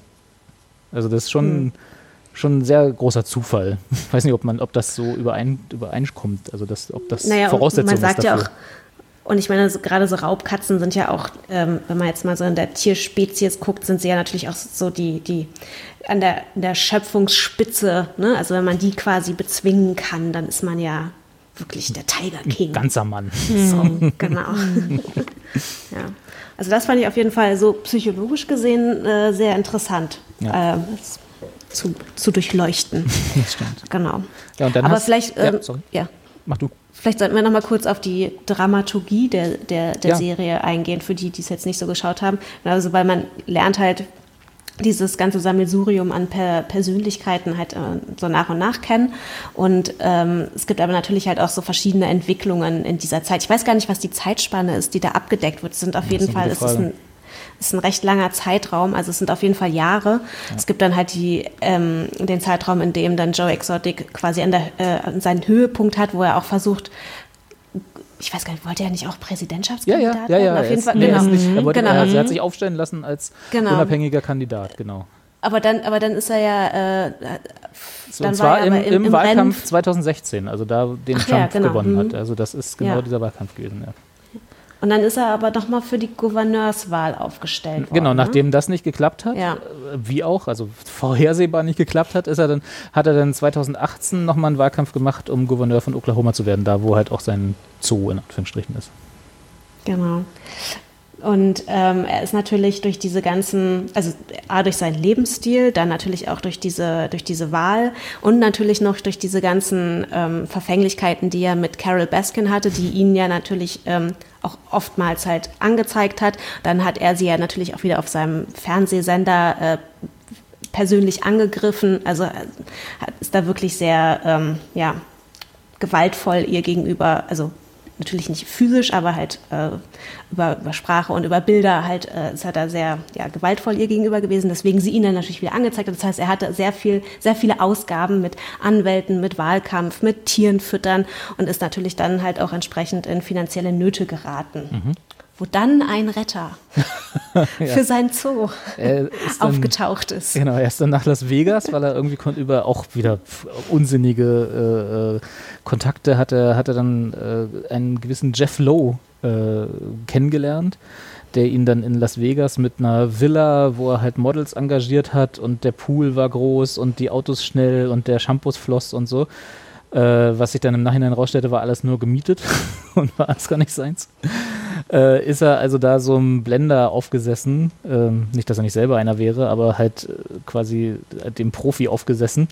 Und Jeff Lowe war halt äh, von Anfang an darauf aus, äh, der wollte halt den Zoo übernehmen, weil er da genauso wie Joe Exotic äh, Geld drin gesehen hat, ohne dass er jetzt Ambitionen gehabt hätte, Präsident zu werden und dieses ganze Geld rauszuschmeißen. Ähm, und er hat ihn dann über ja, windige Geschäftspraktiken, Verträge, die Joe Exotic wahrscheinlich auch nicht so richtig durch, durchdrungen hat und alles Mögliche äh, aus seinem Zoo oder aus der, der ja, aus den Besitzverhältnissen um seinen Zoo herum äh, auch rausgepresst und hat ihn dann halt übernommen. Das Genau, war dann so der, der Tiefpunkt quasi für Joe Exotic. Ja, und hat dann die Bekanntschaft zu dem Alan, hieß er, dem äh, potenziellen Hitman Äh, ah, ja, genau, den hat er ja mitgebracht in die Hochzeit, genau, richtig. Genau. Das war ja, genau, Alan genau. war der Vorarbeiter von ihm, der mitkam, als sie noch zusammen den Zoo dann geführt haben, äh, hatte da auch schon gearbeitet, genau, und der war dann derjenige, äh, den Joe angeblich weiß ja nicht, ob das jetzt mittlerweile nachgewiesen ist, ob man jetzt einfach sagen kann, dass er es wohl gemacht hat, ähm, äh, gefragt hat, ob er nicht mal nach Florida fahren kann, um äh, Carol Baskin um die Ecke zu bringen. Für, da ist ein bisschen unschwer, äh, ne, auch da wieder, wie billig das anscheinend ist, 3.000 bis 5.000 Euro. Irgendwie haben sich da noch um die Summe gestritten, die es dann wirklich war. Der eine Na, er sagt hat 3.000 so, 3.000 Dollar, glaube ich, äh, ja, bekommen und sollte dann nochmal zwei, wenn wenn es äh, erledigt ist. Der, der, Job erledigt ist. Genau. genau. Aber auch mhm. das sind 5000 Dollar. Ich meine, hallo.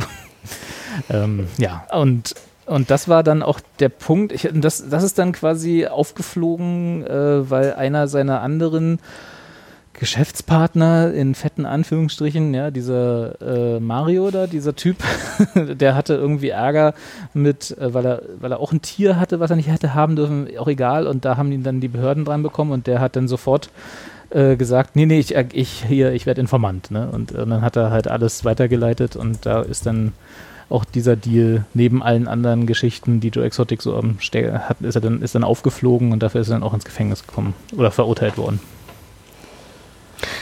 Genau, aber also wie würdet ihr das lesen? Also glaub, also das ist jetzt natürlich alles im Spekulationsbereich, aber ähm, also ich fand, die, das war schon auch so ein bisschen, man, man war so ein bisschen im Zwiespalt, ne? Hat er, war er wirklich so dumm und hat diese, diesen Menschen beauftragt an so einer, aus so einer Idee heraus, dass der tatsächlich den Mord begehen soll? Oder war das eher was, was sie ihm so untergejubelt haben, um ihn halt so aus dem um ja. endgültig rauszudrücken, ne? Ja. ja. Das ist halt das Problem. Man kann es halt nicht so genau sagen, weil der Typ, also dieser Jeff Lowe, war halt bei allen exzentrischen und wirklich furchtbaren Persönlichkeiten, die du bis zu diesem Zeitpunkt dort in der Serie gesehen hast, war er, zumindest für mich, ich weiß nicht, wie es euch da geht, auf jeden Fall nochmal der Tiefpunkt. Also was so an Menschen, äh, an so, äh, wenn man Menschen auf so einer Skala bewertet. Ne? Also der war wirklich ganz, ganz unten.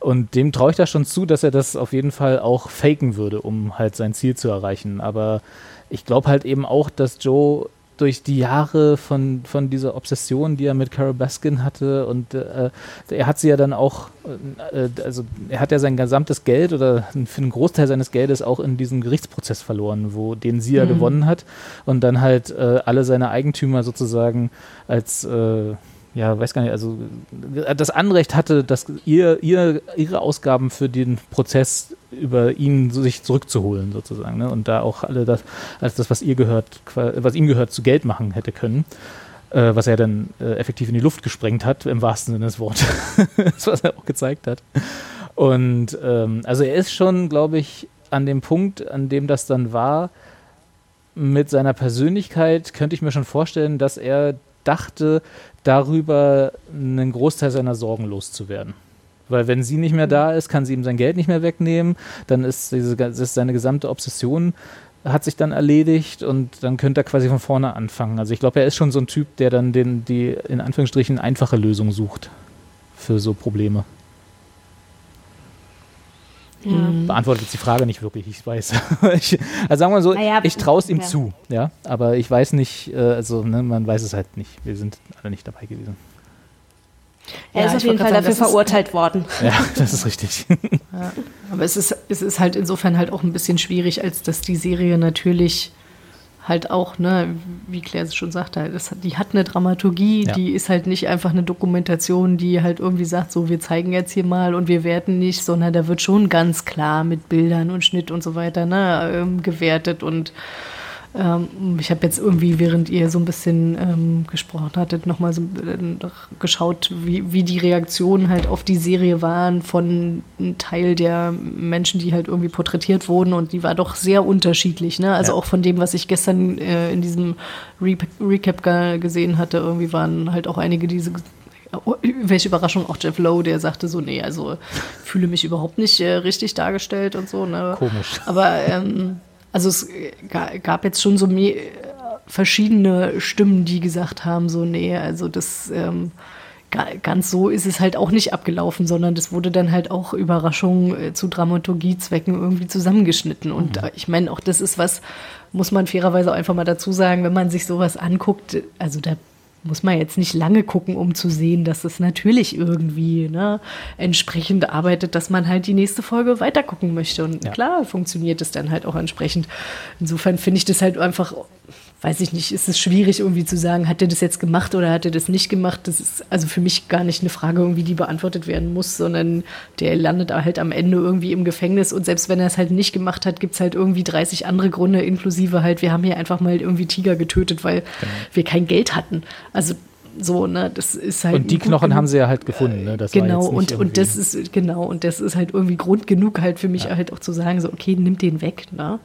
Ähm, Weiß man das- halt nicht, ob das, dann den 22, ob das dann den 22 Jahre Gerichtsspruch wert ist. Also, ne, ob das, also das. Ja, ob das jetzt, naja, gut, ich meine, da, das ist, muss man, ist natürlich halt, da, da könnte man jetzt natürlich nochmal sagen, könnte man sich jetzt angucken, äh, nochmal machen Making a Murderer über diesen Genau. Trial, weil du weißt ja halt auch nicht, wie der abgelaufen ist und äh, wenn ich das richtig verstanden habe, hat er ja, also hat er auch selber ausgesagt, ne, ähm, und auch da, also lief es ja auch so ab, dass jetzt einige nicht damit gerechnet hatten, dass er überhaupt irgendwelche Aussagen tätigt und so und so, also da mu muss man sich dann halt auch schon so ein bisschen fragen, hat er sich dann nicht nochmal extra reingeritten, ne? Ähm, Gut möglich, ja.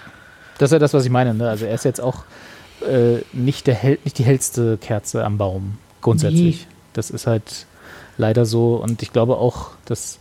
Also das war ja auch, als ich euch das ge geschickt habe, so nach dem Motto, hier guckt das mal, habe ich ja auch gesagt, da, und das würde ich auch weiterhin so sehen, bei all der Scheiße, die er gemacht hat und auch zu Recht im Gefängnis dafür sitzt, äh, ist er für mich auf jeden Fall eine tragische Figur, also Joe Klar. selber, weißt du, weil ich glaube schon, dass wenn, dass er auf seine Art eigentlich immer nur geliebt werden wollte und das aber dann überspitzt hat, bis halt, wo er dann halt im Präsidentschaftsamt und Gouverneursamt Ja, und so. Das Ja, sind ja alles nur Ja, die extremen Ausprägungen von dieser, von dieser Sucht nach, er will halt einfach nur anerkannt werden in dem, was Mhm. er ist.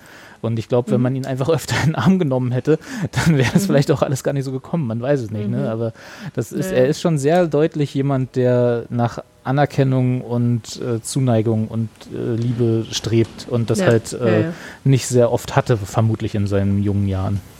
Hm. Also so mal als Küchenpsychologe gesagt. Ja. ähm, und genau, also das ist, dass das natürlich dann gepaart ist mit so einer exzentrischen Persönlichkeit und mit dieser nicht Anerkennung von Leben, was nicht menschlich ist. Also er geht ja schon mit seinen, mit seinen Tieren nicht sehr fein um und genau wie du gesagt hast, also dass er, dass er da halt die Tiger dann tötet äh, und dass er dann auch nachgewiesen ist, dadurch, dass sie dann, dass er hat sie ja dann auf seinem Grundstück vergraben und die finden dann halt die Überreste davon und auch den Zeugen aussagen, dass er, dass sie dann nachts irgendwie einfach Schüsse hören und dann plötzlich ist ein Tiger weg und so, ne? Das ist halt einfach, da kann, da, Naja, auch die, auch die ganze Nummer um äh, sein ganzes Studio irgendwie, was ja nebenan war von dem Gebäude der Krokodile und auf einmal brennt das Studio und die Krokodile sind auch alle tot. ja.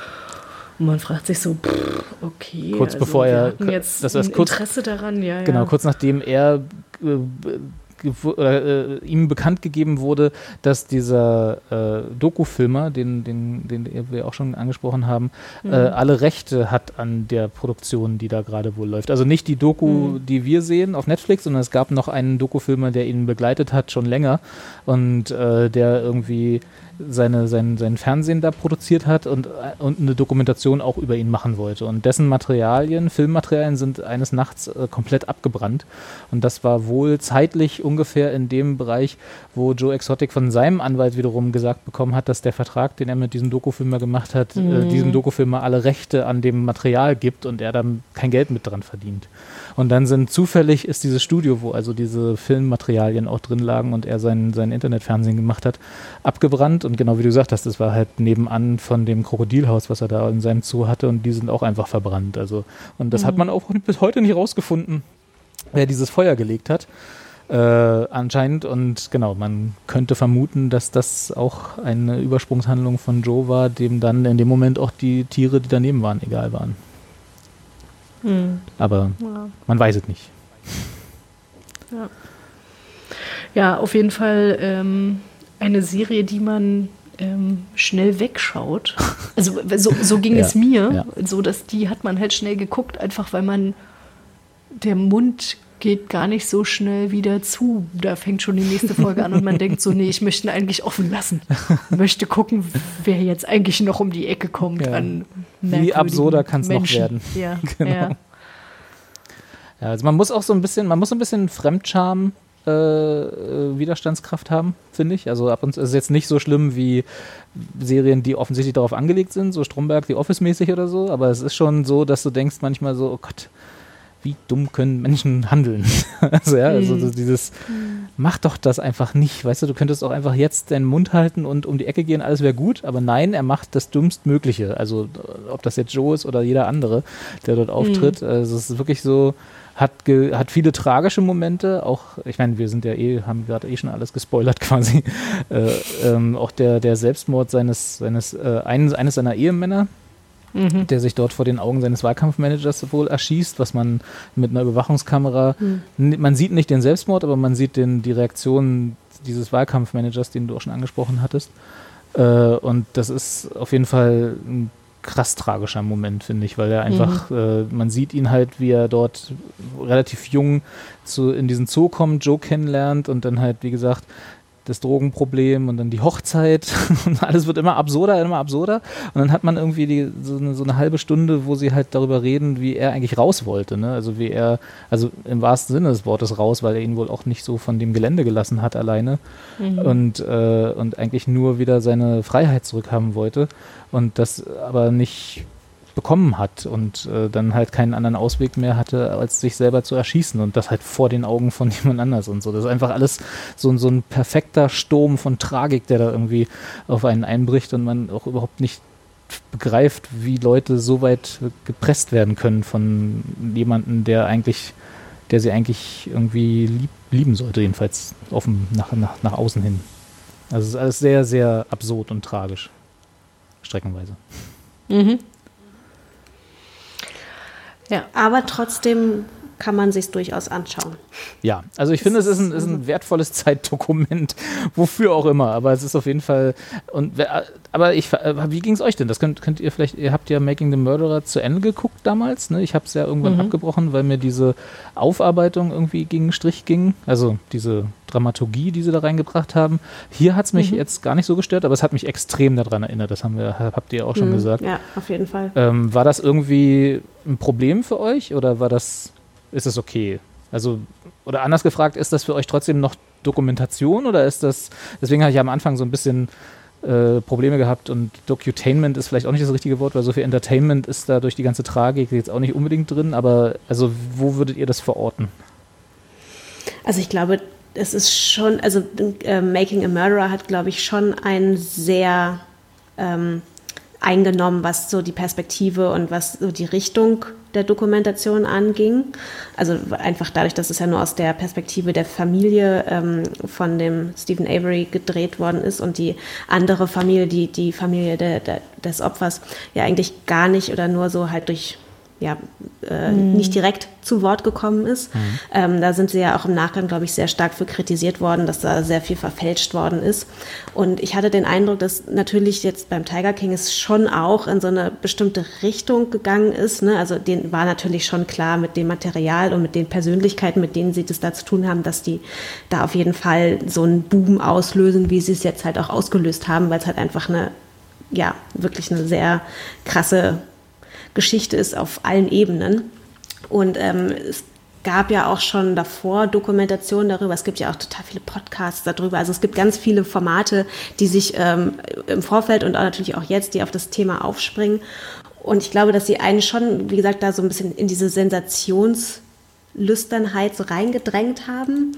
Aber trotzdem haben sie ja die, also sind die Vorfälle ja nun mal so gewesen, wie sie gewesen sind. Also ich meine, okay, bis auf den versuchten Mord, den man, wo man jetzt das vielleicht nicht ähm, eins zu eins wiedergeben kann, was da, wer da jetzt tatsächlich irgendwie Recht oder Unrecht hatte, ähm, sind die anderen Sachen ja natürlich schon so vorgefallen und das haben sie dann ja schon entsprechend Wahrheit, oder das wahrheitsgemäß, aber schon so wiedergegeben, wie halt die Faktenlage zumindest war oder ist.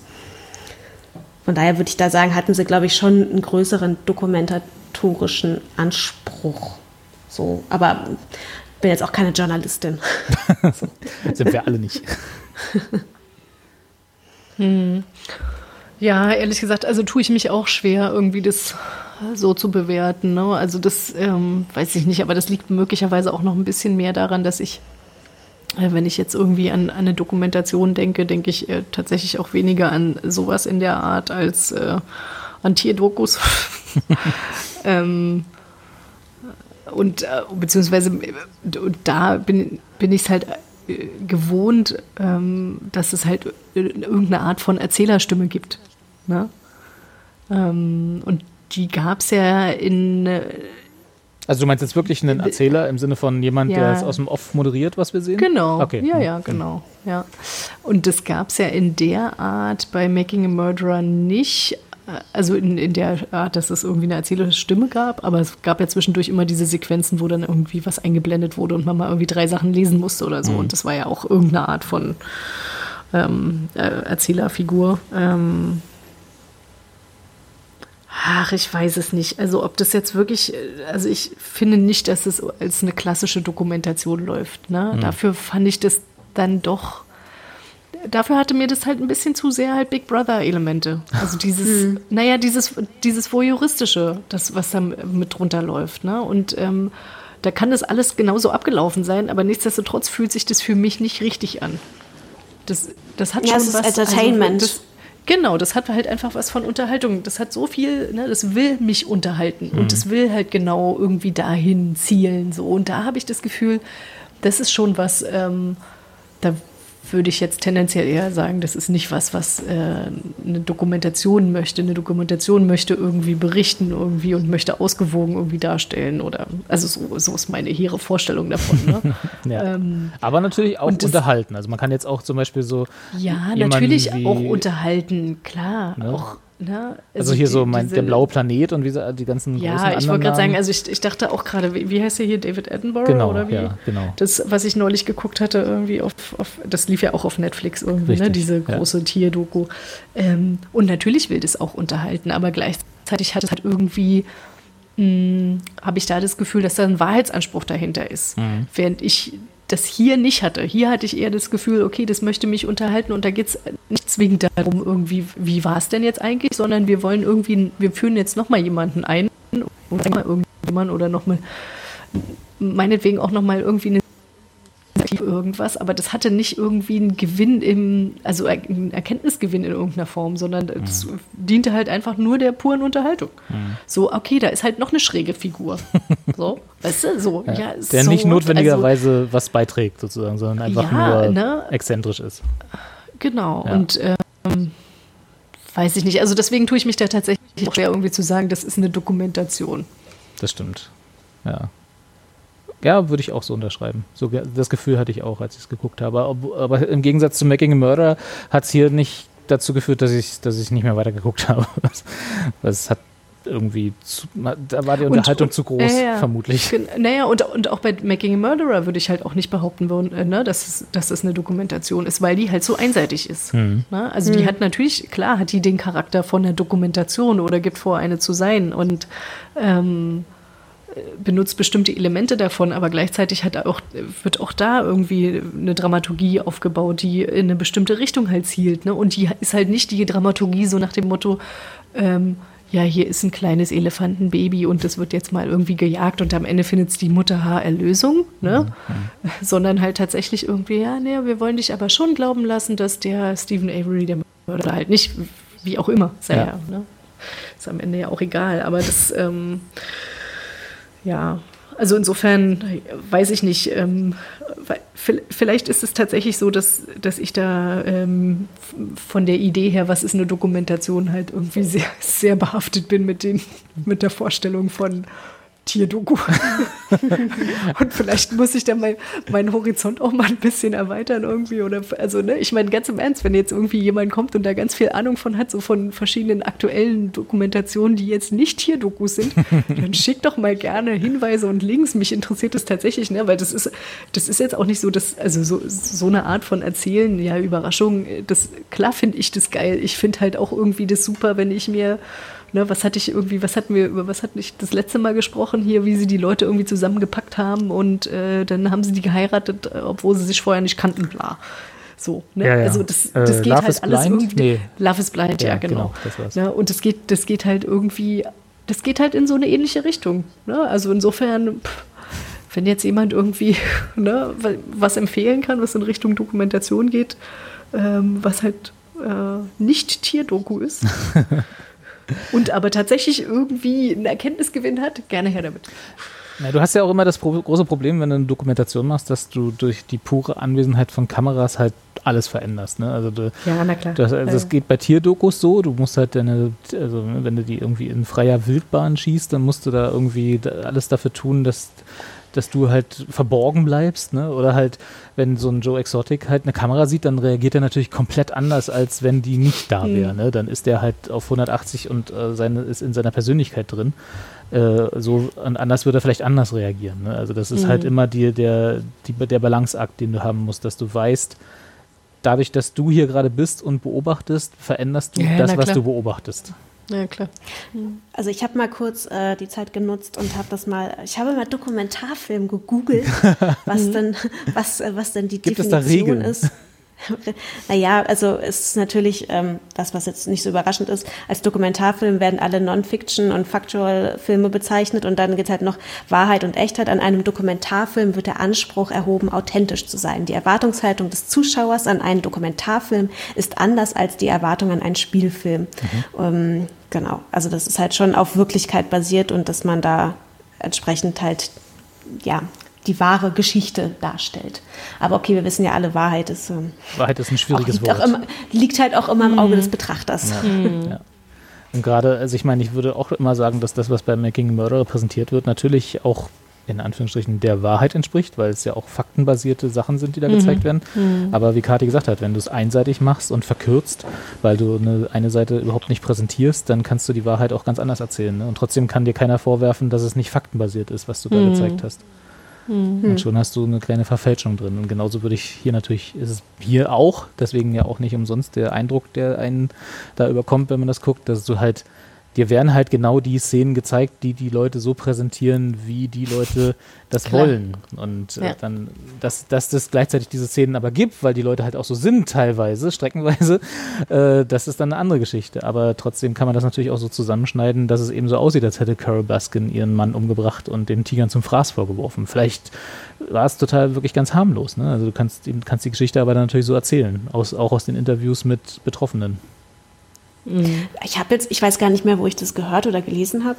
Es soll jetzt, vielleicht war das auch, vielleicht war es auch Fake News, you, know, you never know, ähm, dass es irgendwie jetzt auch noch mal was geben soll, was sich mit der Geschichte ihres Ehemanns und der dieses ganzen war, ist er, das wurde er jetzt umgebracht oder nicht, ähm, ergeben soll. Also weil der ist ja vielleicht noch mal kurz zur Erläuterung, der ist ja nicht irgendwie tot aufgefunden worden, sondern der ist ja einfach verschwunden. Ja.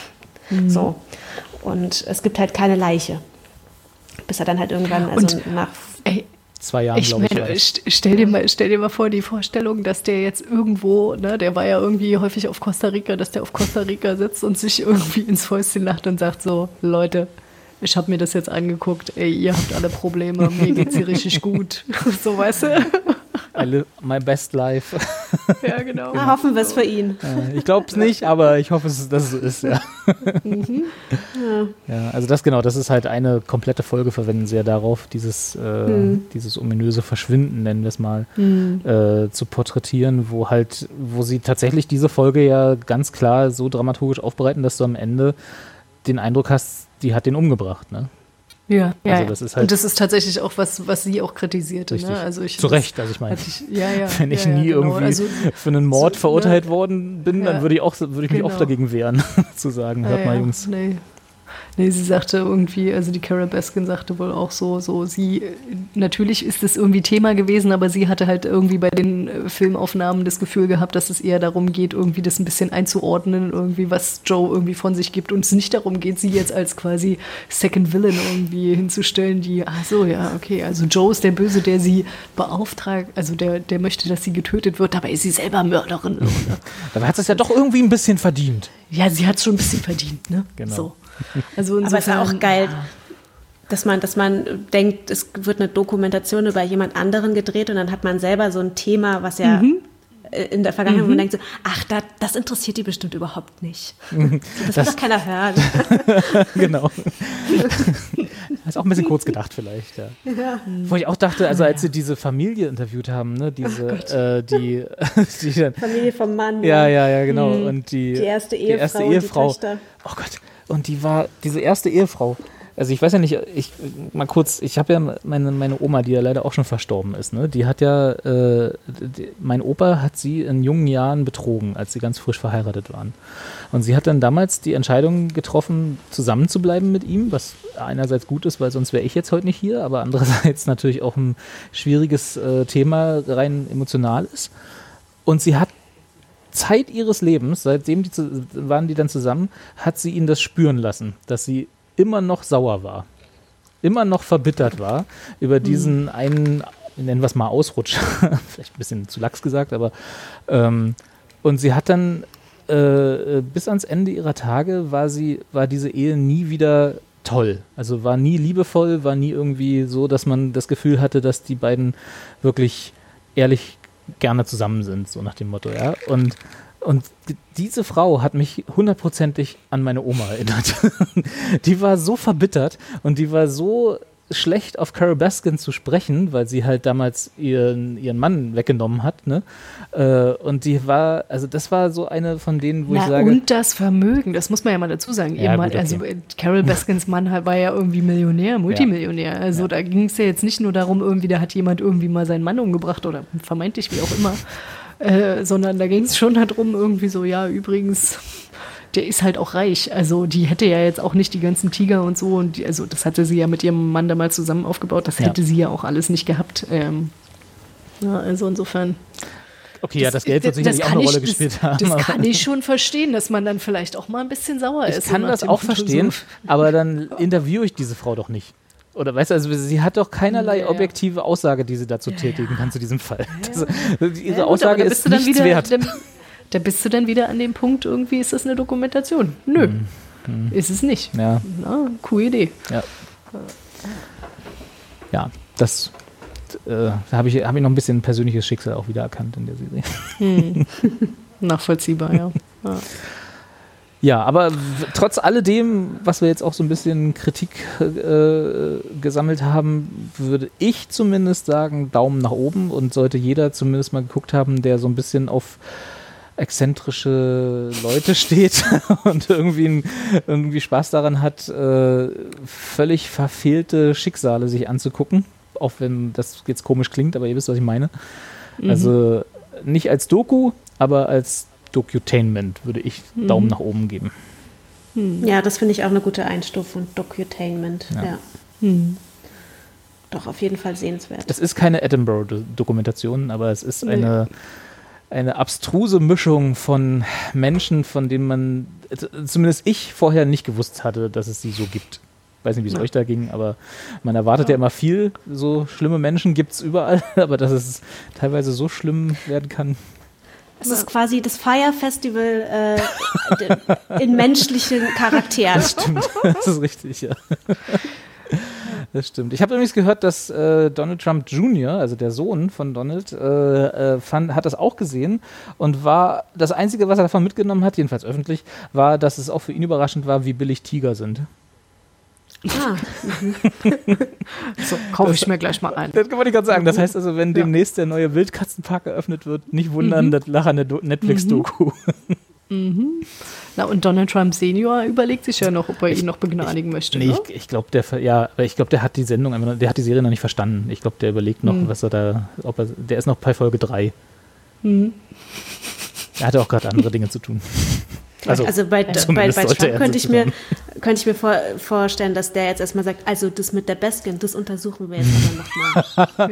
ja, sämtliche Kapazitäten des FBI bitte da nochmal drauf bündeln und Ja, dann ja. gucken wir mal, ja. ja. Ja. Ach, wenn der, das wäre auch noch so ein Ding, wenn der den dann, weil die sind sich ja schon ähnlich, ne, so in ihrer Naja, klar, sind halt Exzentriker, ne? Also und äh, ja. Exzentriker, nicht so ganz so schlau. beide, beide blond. ja, naturblond, genau. ja, also wenn der den jetzt noch begnadigt, bevor er dann im November hoffentlich dann endgültig abgewählt wird, das wäre es natürlich noch. Ja. Aber egal. Ja. Da, Daumen nach oben, Ich- guckt Netflix, guckt die Tiger King Doku und dann Genau. habt, habt irgendwie, Ich- was sind das, 40, 40 Minuten pro Folge, ne? 7 mal 40 oder so? Ja, das, Ja, das, das geht man schon weg. schnell. Das geht schon. Habt ihr sonst gerade nichts zu tun? Stimmt.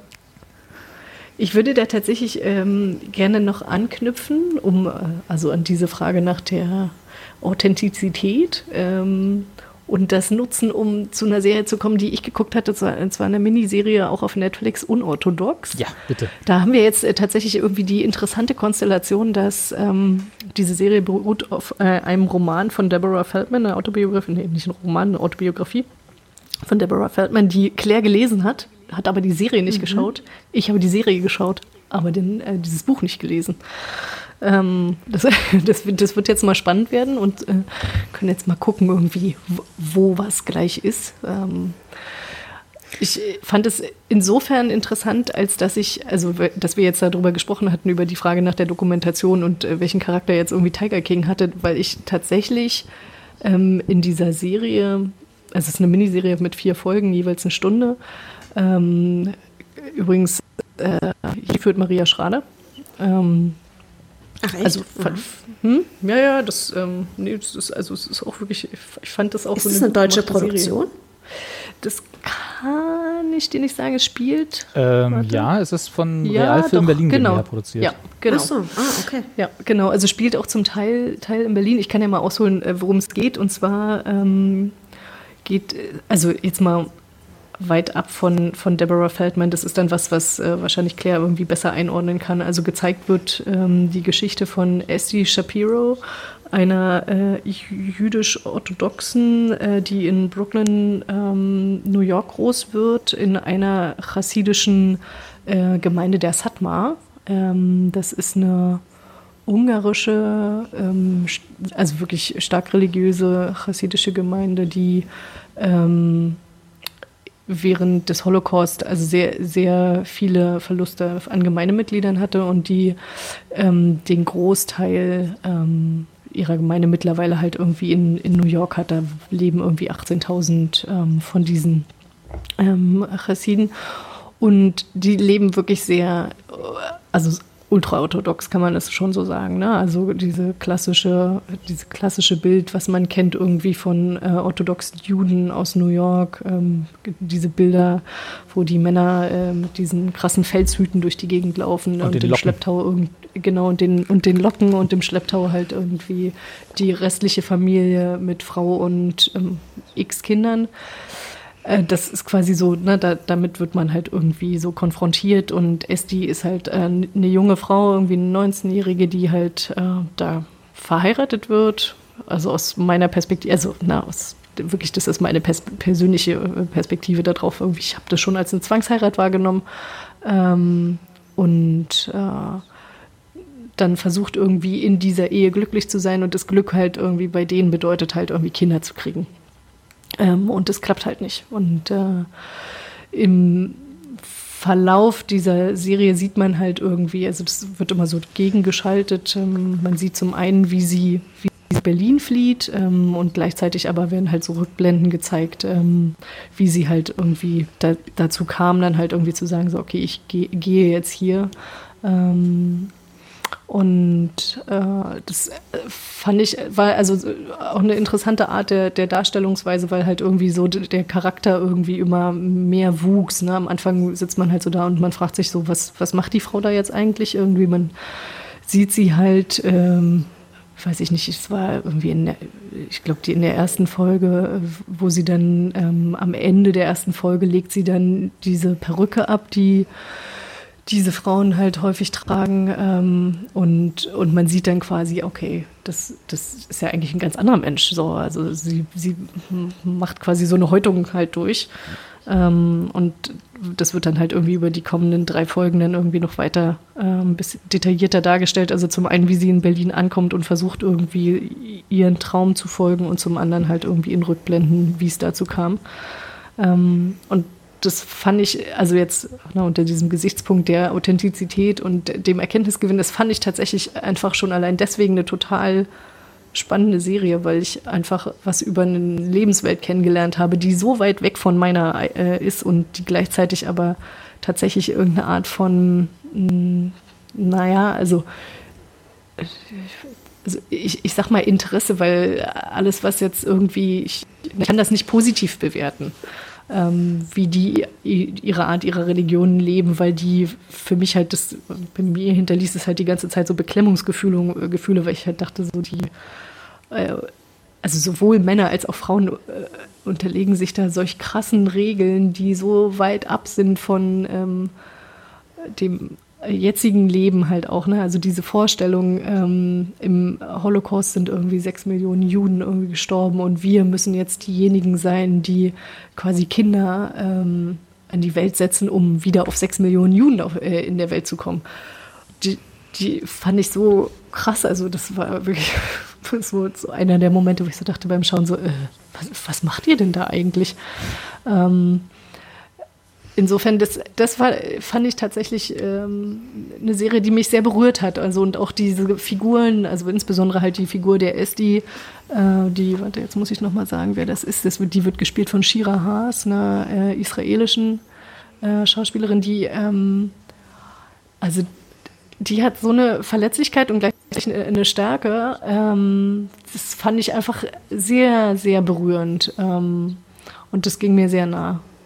Und was, äh, was also ich tatsächlich jetzt mal ähm, ein bisschen quasi, das hat jetzt nichts mit der Geschichte, sondern mehr irgendwie mit der Art und Weise, wie erzählt wird. Was ich halt spannend fand, war, dass halt irgendwie sehr viel ähm, in Jiddisch gezeigt wurde. Also, dass diese Figuren halt einfach Jiddisch sprechen.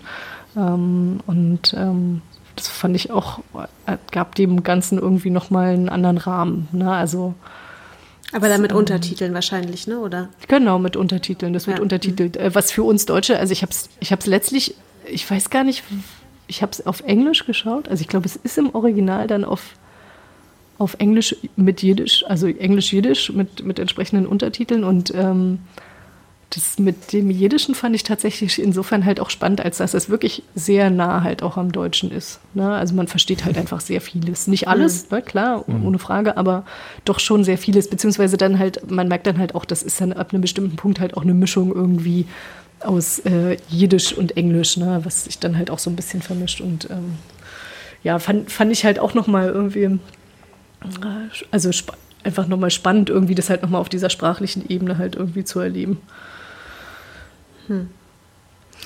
Genau, ja, ich habe das Buch gelesen und wir hatten schon im Vorfeld kurz besprochen, dass, äh, die Autorin hat ja zwei Bücher geschrieben. Einmal halt das Unorthodox, wo es halt tatsächlich noch um ihr Leben in dieser ultraorthodoxen Gemeinde geht in Brooklyn. Und das endet dann halt ähm, damit, dass sie da aussteigt und nach Berlin geht. Und dann gibt es halt noch ein zweites Buch, was dann halt ihr, ihr Ankommen in Berlin und ihr, ja, ihr Leben in Freiheit quasi beschreibt. Und das habe ich jetzt nicht gelesen, aber scheinbar ist ja die Serie so ein bisschen eine Zusammensetzung aus beiden mhm. Büchern.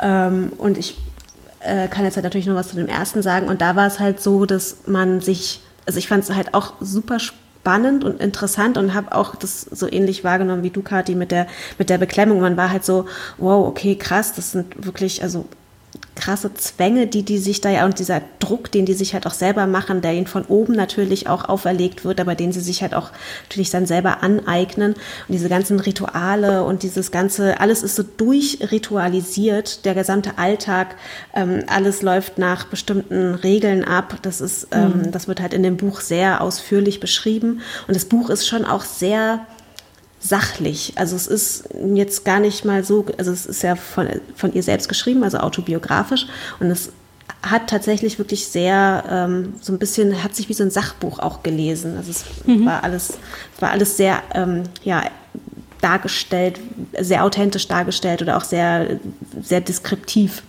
Und das fand ich äh, auch ziemlich faszinierend. Ähm, Genau, und da geht, wird dann, man, man lernt sie halt kennen als Jugendliche und denkt sich halt die ganze Zeit so, sie ist eigentlich gar nicht so anders als man selbst, weil man kennt das ja, man kann, erinnert sich ja auch noch, wie es halt in der Jugendzeit war. Und natürlich interessiert sich dann halt auch für Jungs und so. Und aber dann muss sie natürlich immer die Seite wechseln, wenn ähm, Jungs auf ihrer Straßenseite sind und mit anderen, die nicht Teil ihrer Gemeinde sind, darf sie halt überhaupt nicht verkehren und äh, interessiert sich aber natürlich trotzdem immer dafür, was eigentlich so die anderen ähm, Teenager machen.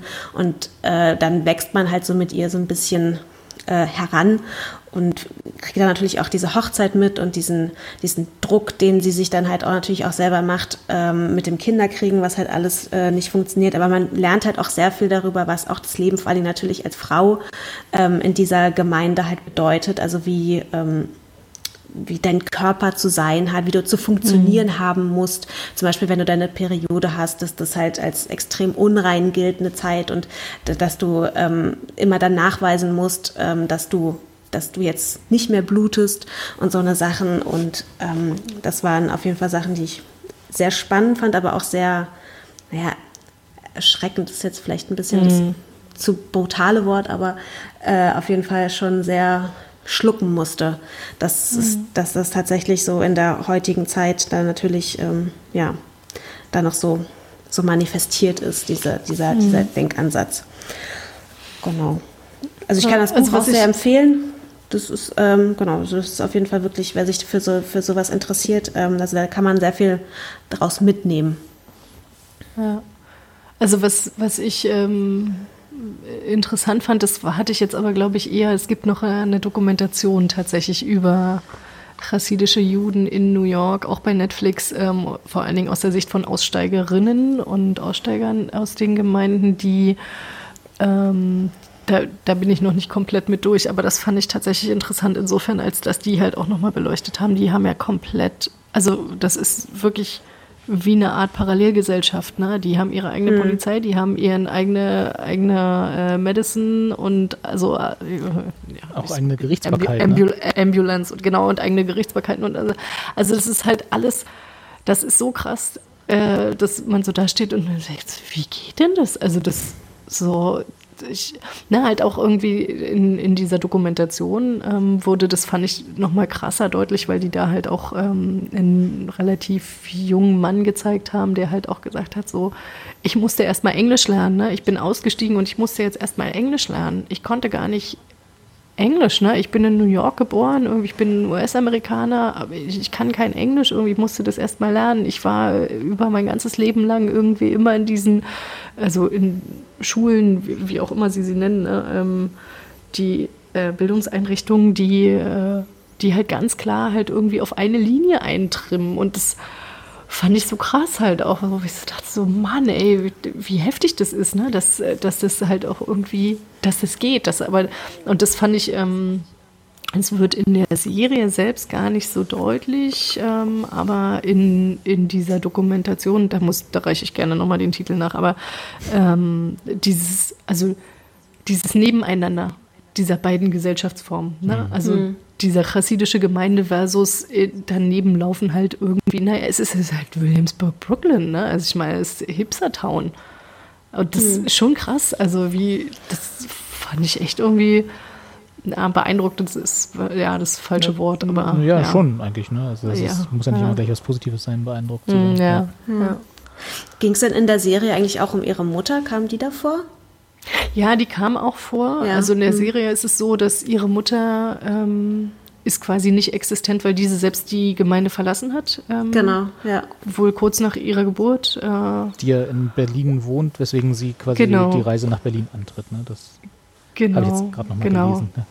Ja, ja, genau. Also der Zusammenhang, genau, das, also das, das war das halt auch irgendwie, sie, sie konnte halt, ihre Mutter hatte ihr halt irgendwie mal einen Briefumschlag in die Hand gedrückt mit ähm, allen möglichen Unterlagen und Dokumenten, die halt belegen, dass sie halt irgendwie na, ähm, Abkömmling oder ab, abstammt von halt ähm, deutschen Juden, die halt im, äh, im Holocaust gestorben sind. Deswegen hat sie halt das Anrecht auf eine deutsche Staatsbürgerschaft. Und das ist halt dann letztlich irgendwie für sie die Möglichkeit halt zu fliehen.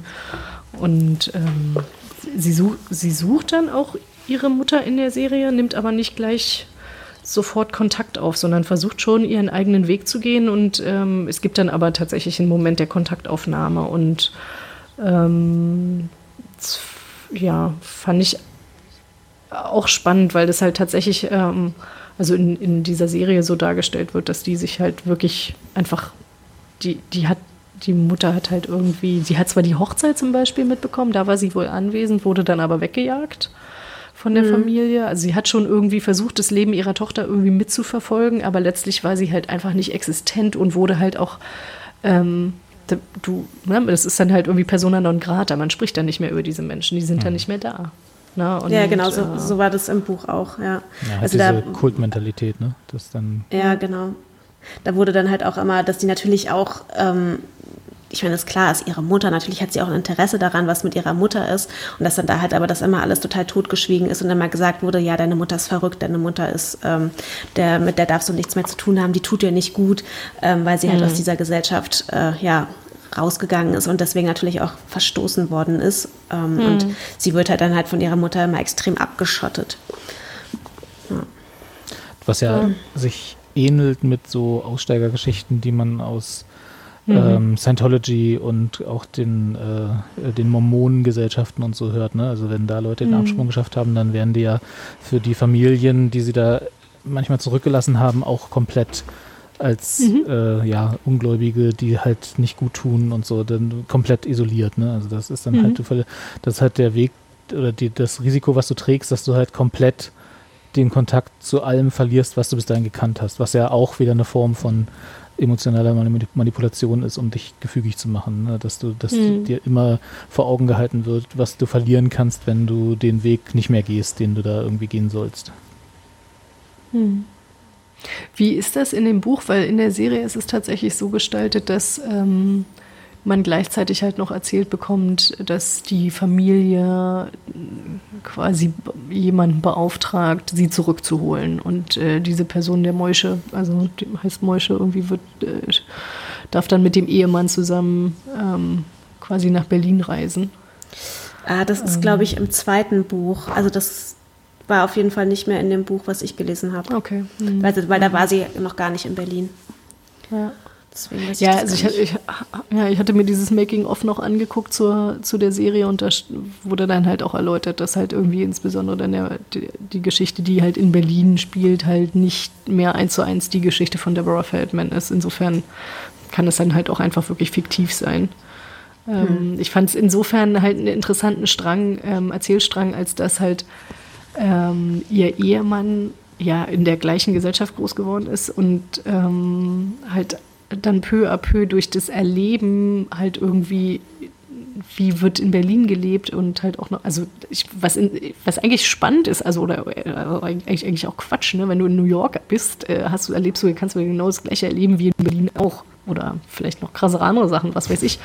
Ähm, aber äh, irgendwie erst in, in Berlin irgendwie fängt er halt an zu hinterfragen, wie lebe ich überhaupt, ne? Also auch im Kontrast zu diesem Moische, der halt auch ähm, selber schon mal ausgestiegen war und zurückgekommen ist und ähm, halt auch keine einfache mm, Figur ist. Ähm, und ich fand es halt einfach spannend, dann halt irgendwie zu sehen, äh, die, es gibt so eine Szene, ähm, also da, da spoiler ich jetzt mal, äh, zum Schluss, wo sie dann halt aufeinandertreffen.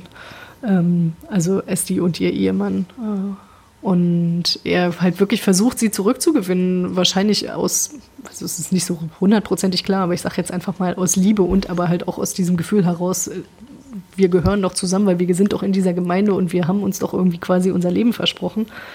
Und versucht äh, halt irgendwie sie zurückzugewinnen und sich dann halt die Schläfenlocken abschneidet und ähm, sie ihn dann in den Arm nimmt und sagt so, ja, das, das ist es aber nicht, das reicht halt nicht. Ne? Also nur, weil du quasi einen Teil von deinem Äußeren ablegst, heißt es halt noch lange nicht, dass du halt quasi den Rest ablegen kannst. Ne? Und ähm, das fand ich äh, also ein interessantes Bild, was da halt auch gewählt wurde. Und das ist aber nicht aus dem ursprünglichen Buch. Also da haben sie dann quasi für die Serie zwei Bücher vermengt.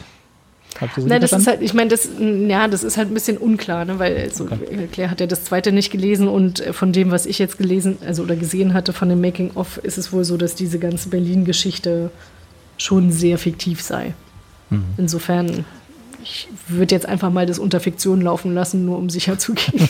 nicht, dass jemand dann irgendwie so, so ja, aber das war doch so. ja, also, Wissen wir, wissen wir, weil die, wie, wie hieß sie, die äh, die, die Autobiografie geschrieben hat? Jetzt den Namen schon wieder Deborah. Feldman. Deborah Fe- Genau, hat die, hat die mitgearbeitet an der Serie? Weil dann könnte, könnte das ja einfach so was sein, was sie quasi mitbegleitet hat und dann noch reingebracht hat, ne?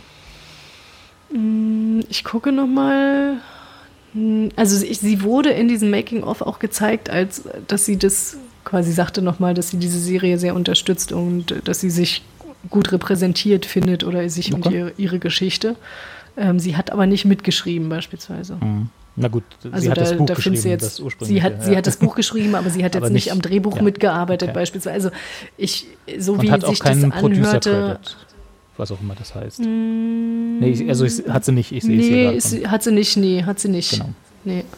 Also insofern könnte kann es tatsächlich so sein, dass sie einfach die zwei Bücher oder das Buch genommen haben und dann für als Serie ausgearbeitet haben. Das ist ja auch immer ein bisschen noch ein Prozess. Du kannst ja nicht einfach so eins zu eins verfilmen. Hm. Und dann vielleicht aus dramaturgischen Gründen ein paar Szenen reingebaut haben, die irgendwie Mhm. für die Serie dann gut waren, für das Buch, in dem Buch aber vielleicht gar nicht da waren. Kann sein. Also wer, wer beides gelesen hat, möge uns gerne erhellen. Ja, genau. ja. Aber äh, also un unabhängig davon, ich, das ist tatsächlich was, ne? Ich, wie gesagt, ich habe dieses Buch nicht gelesen.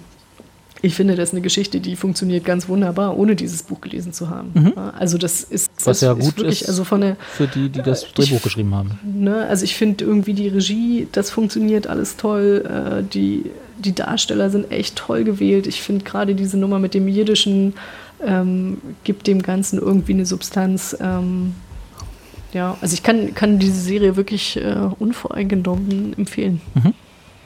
Das ist schon mal Daumen hoch. Ja.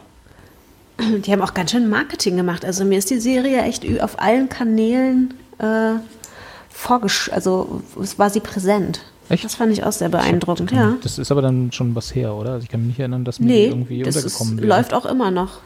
Also auf, auf Netflix, also quasi hier das Übliche, ne? Hier, guck doch mal hier rein, Netflix. Ja, nee, aber auch, auch, also die hatten aber auch, ähm, also auch Werbung, äh, so Bannerwerbung und äh, so Product Placements, also ich glaube, so mit Vergnügen hatten irgendwie, haben mit denen zusammengearbeitet und so. Also ich habe da echt ziemlich viele verschiedene Werbeformen gesehen.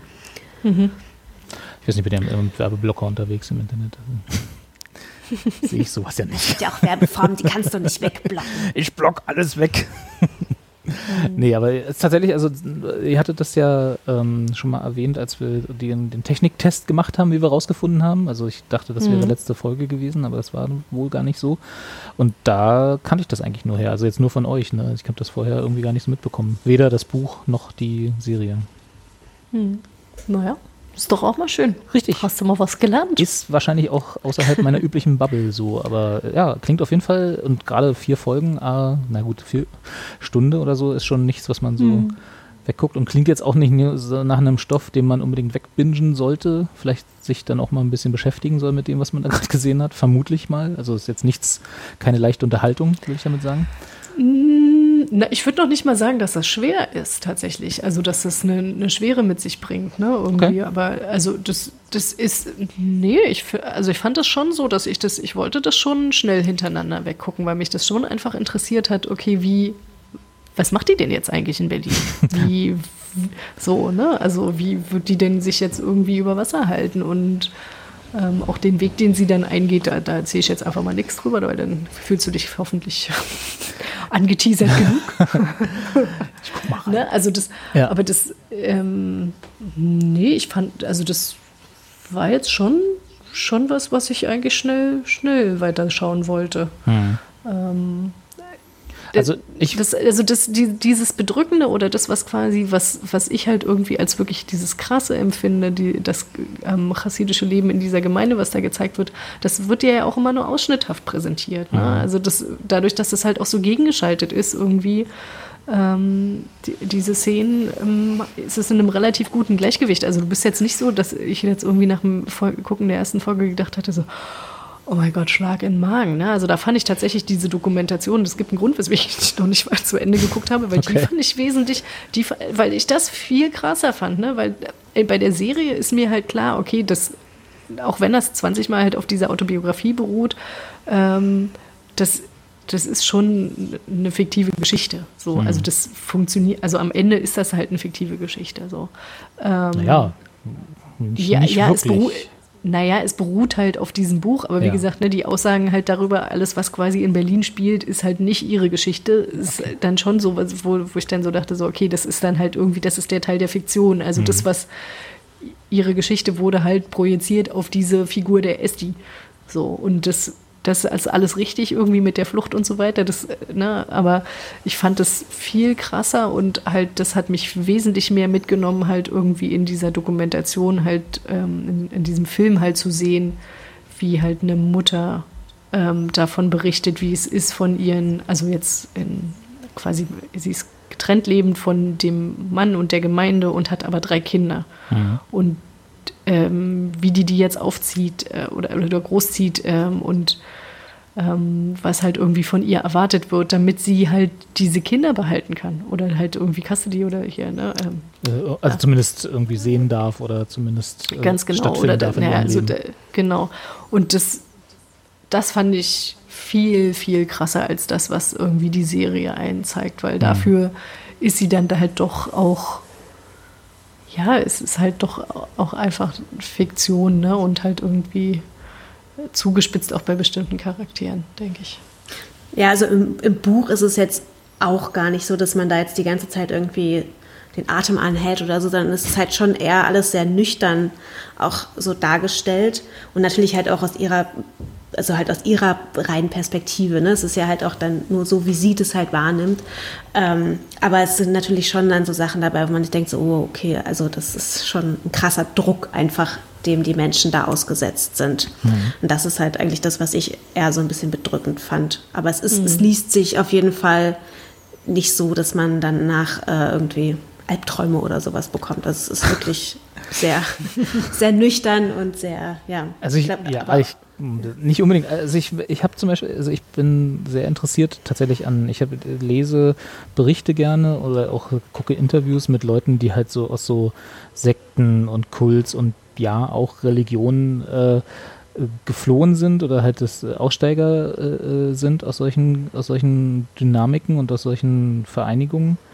Und ist jetzt nicht so, dass ich davon Albträume bekomme, aber ich finde es halt schon echt immer krass hart, sowas zu lesen oder zu äh, eine Geschichte darüber irgendwie zu konsumieren, wie schlecht es eigentlich Menschen sowohl während sie dort gefangen sind, also in Anführungsstrichen gefangen, als auch äh, danach halt, ne, Stichwort Familienkontakte oder Freunde oder so, einfach komplett den sozialen, das soziale Gefüge wegbricht, äh, einfach weil sie ihr Leben leben wollen oder anders leben wollen, als das von, von anderen Leuten bestimmt wird. Ne? Und das ist halt schon, das ist für mich immer schon relativ hart, sowas mitzukriegen. Also jetzt nicht, dass ich davon Albträume bekomme, aber ich finde das schon immer relativ krass emotional, sowas zu lesen oder zu sehen. Und deswegen würde ich da, wenn das am Anfang vor allem gerade in diese Richtung geht, weil sie halt eben genau diese Flucht da mitmacht, die es ja, die es ja auch zu Tausenden im, im in Anführungsstrichen im echten Leben ist ja auch ihr echtes Leben auch gibt, äh, dann glaube ich schon, dass, dass, dass mich das jetzt mehr mitnehmen würde als eine andere Unterhaltungsdramaserie auf Ja, Netflix, sag ich ja, mal. ja, ja. Nee, das, also das dann schon. Ja, ja. Nee, es ist schon emotional, das Ja. auf jeden Fall. Und ich, so arbeiten die Bilder auch, ne? Also das. Aber es ist auch in Ordnung. Also ich find, fand Klar, das dann auch angemessen. Das war, war jetzt nicht irgendwie, war jetzt nicht zu, zu viel. Also es ist, äh, weiß ich nicht. Man muss Ich es ja auch dann so zeigen, irgendwie, ob, wie ob es das ist. dann, also ob es ins Kitschige übergeht, aber ich fand es irgendwie, Okay, es ja. ging. Nee. die, die Gefahr ist natürlich immer da, aber genau, wenn, wenn, wenn ihr sagt, dass alles gut gemacht ist und Maria Schrader das halt halbwegs gut inszeniert bekommt, dann warum nicht? Hm. Ja. Also ich werde auf jeden Fall mal reingucken, weil das Thema interessiert mich auf jeden Mhm. Fall. Ähm, genau, das klingt erstmal nach was, wo ich sage, jo, bin ich dabei. Na dann, viel Spaß. Dankeschön. das heißt also von euch Daumen hoch, Daumen hoch. Jeder ein. ja, Ja. also ich, ja. Guck mal, machen wir mal, wir werden hier noch äh, einen Buchpodcast. Meinst du, aber hatten, ja gut, solange wir nicht Sterne vergeben, ist alles in Ordnung, glaube ich. Drei von fünf Sternen hinten raus war es ein bisschen lasch. Na, wir hatten doch die, Katja doch das letzte Mal die Quarantänetage äh, als Level. Ja, stimmt. Ach, stimmt, ja. Stimmt. Das ist tatsächlich, ach Mensch, siehst du? Und Quarantänetage, also bei Joe Exotic, ne? da muss man Ah. sich jetzt echt überlegen, was sagt man denn da? Naja, da bist du noch ganz fresh dabei, oder?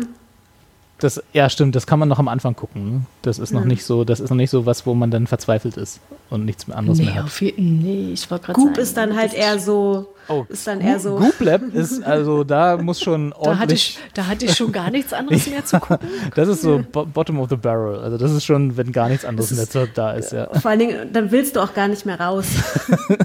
Dann sagst du auch, Welt. komm, mach aus da draußen, hat alles keinen Sinn mehr. Das ist richtig, ja. Goop, Goop Lab ist wirklich äh, End of 60. Quarantine. Quarantänetag. Wenn du den Community Rewatch zum dritten Mal gemacht hast. Ja. Und unorthodox oder unorthodox ist auf jeden Fall gut in der ersten Woche wahrscheinlich noch. Ne? Ja, auf jeden Fall. Ja. Also das Ja. Buch. Ich kann jetzt ja nur das Buch reden. Stimmt. Gucken wir dann gemeinsam die Serie, Claire? Und du kannst dann am Ende nochmal sagen, also in der nächsten Folge, ob es gut umgesetzt war oder nicht? Ja, also ich gucke auf jeden Fall mal rein. Gut, mache ich auch. Klang interessant. Und, und, sagt, und sagt mir mal, wie ihr die Schauspielerin fandet, der Esti. Die ich Etsy? mochte die wirklich. Oder Esti? spielt Etsy war dieser mit. Shop, ne? Esti. Ja. Ja. Ähm, ich, mochte, ich mochte die wirklich sehr gerne. Ja. Das ist ja auch mal ganz schön, wenn man so frische Gesichter sieht, welche, die man noch nicht irgendwie schon aus zig Die anderen hast du da eigentlich sieht. nur. Ja, ja, ja. Aber ich, gut, ich meine, das ist halt, die haben halt auch irgendwie viel äh, an israelischen Schauspielerinnen und Schauspielern gecastet. Was ja auch sich anbietet. Ja, obwohl ich, also was, wenn ich das richtig verstanden hatte aus dem, aus dem Making-of, es gab da halt trotz alledem dann halt einen Jiddischlehrer, ne? Also es ist jetzt nicht Okay. die Voraussetzung wie quasi, ne, wenn du äh, in Israel groß ich hab, ne, Du das musstest nicht hier für- äh, Jiddisch. für äh, jeden, ich, ich wollte gerade sagen, für jeden, der das jetzt hört und Ahnung von Israel und Jiddisch und so weiter hat, Ja. ich, ne, hört einfach überhaupt nicht zu, weil ich hab's nicht. Aber äh, offenbar ist es so, dass wenn man Hebräisch kann, man nicht automatisch Jiddisch kann, weil es offenbar zwei unterschiedliche Sprachen, was, wie auch immer. Ja, sind, es- ist es ja auch wird ja auch subtil durch zwei unterschiedliche Namen getrennt. Ja, und, das, und, und ich glaube, der jüdische Glaube wird da ja auch mal mehr, mal weniger orthodox äh, oder gläubig, äh, gläu- gläubig, gläubig, Gläubig. äh, gläubig, Glaube ich äh, Gläubig, Alter. ausgelebt. Also von daher, nicht jeder, der da, ja, ist da, glaube ich, dann so unterwegs. Jo.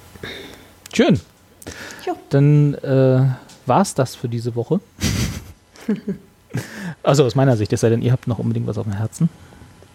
Habt ihr Pläne, was ihr jetzt nächstes gucken wollt? So, so nach dem Motto, da könnte ich jetzt auch mal mit reingucken, dann können wir uns Äh, beim nächsten Mal drüber unterhalten.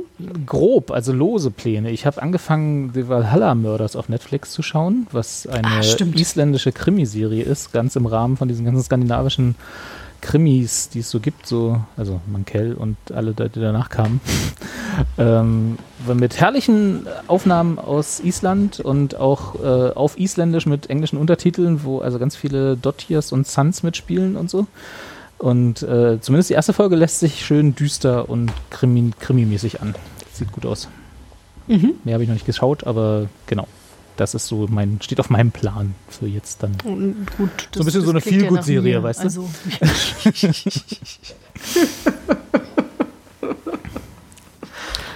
Ich wollte in, ähm, es gibt so eine neue Serie, die ist, glaube ich, jetzt diese Woche, die ist recht, wirklich super frisch gestartet. The Cut heißt die, heißt die The Cut? Nee, Run heißt die, sorry. Ist Run ja, ist ja so die. ähnlich. Ja, genau, als drei Wörter, äh, drei Buchstaben. Ähm, genau, und die ist nämlich von hier ähm, Fleabag, von der, wie heißt die noch? von Phoebe Waller-Bridge, oder? Ja, genau, die hat da irgendwie die mitgeschrieben. Ähm, und die wollte ich mir mal anschauen. Black Comedy Thriller laut Wikipedia. Ach, siehst du, aber da fällt mir ein hier von äh, Killing Eve, da ist, er hat jetzt auch die dritte Staffel angefangen. Ach, ich habe immer noch nicht die zweite geschaut. Ich habe noch die erste geschaut.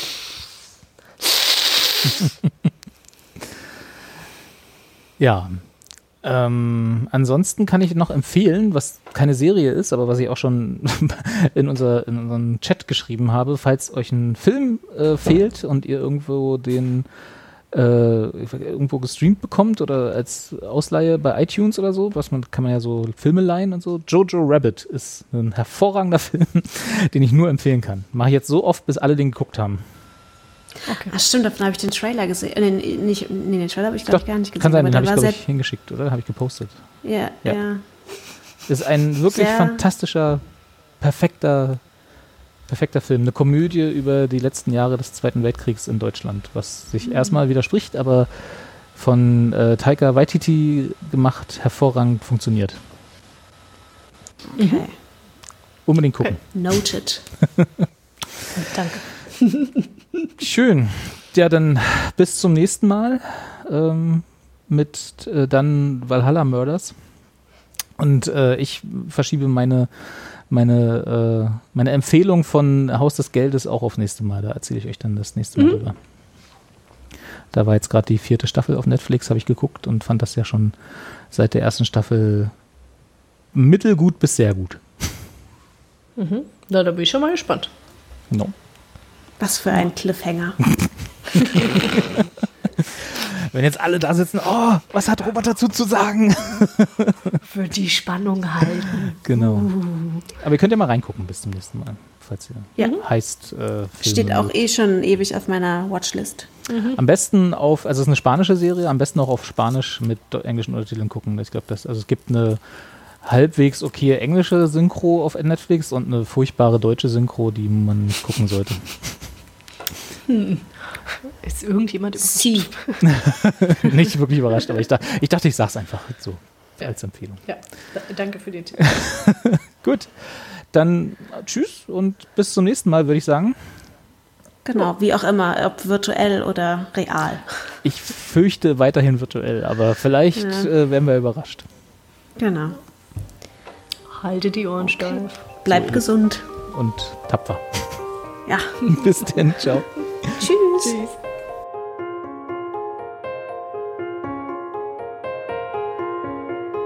Did I fall asleep? For a little while.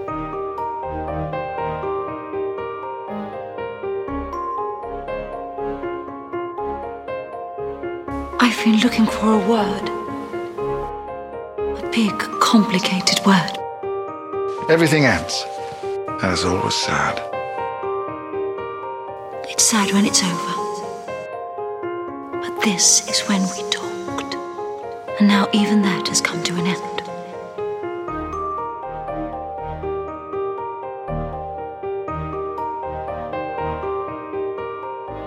But everything begins again too. And that's always happy.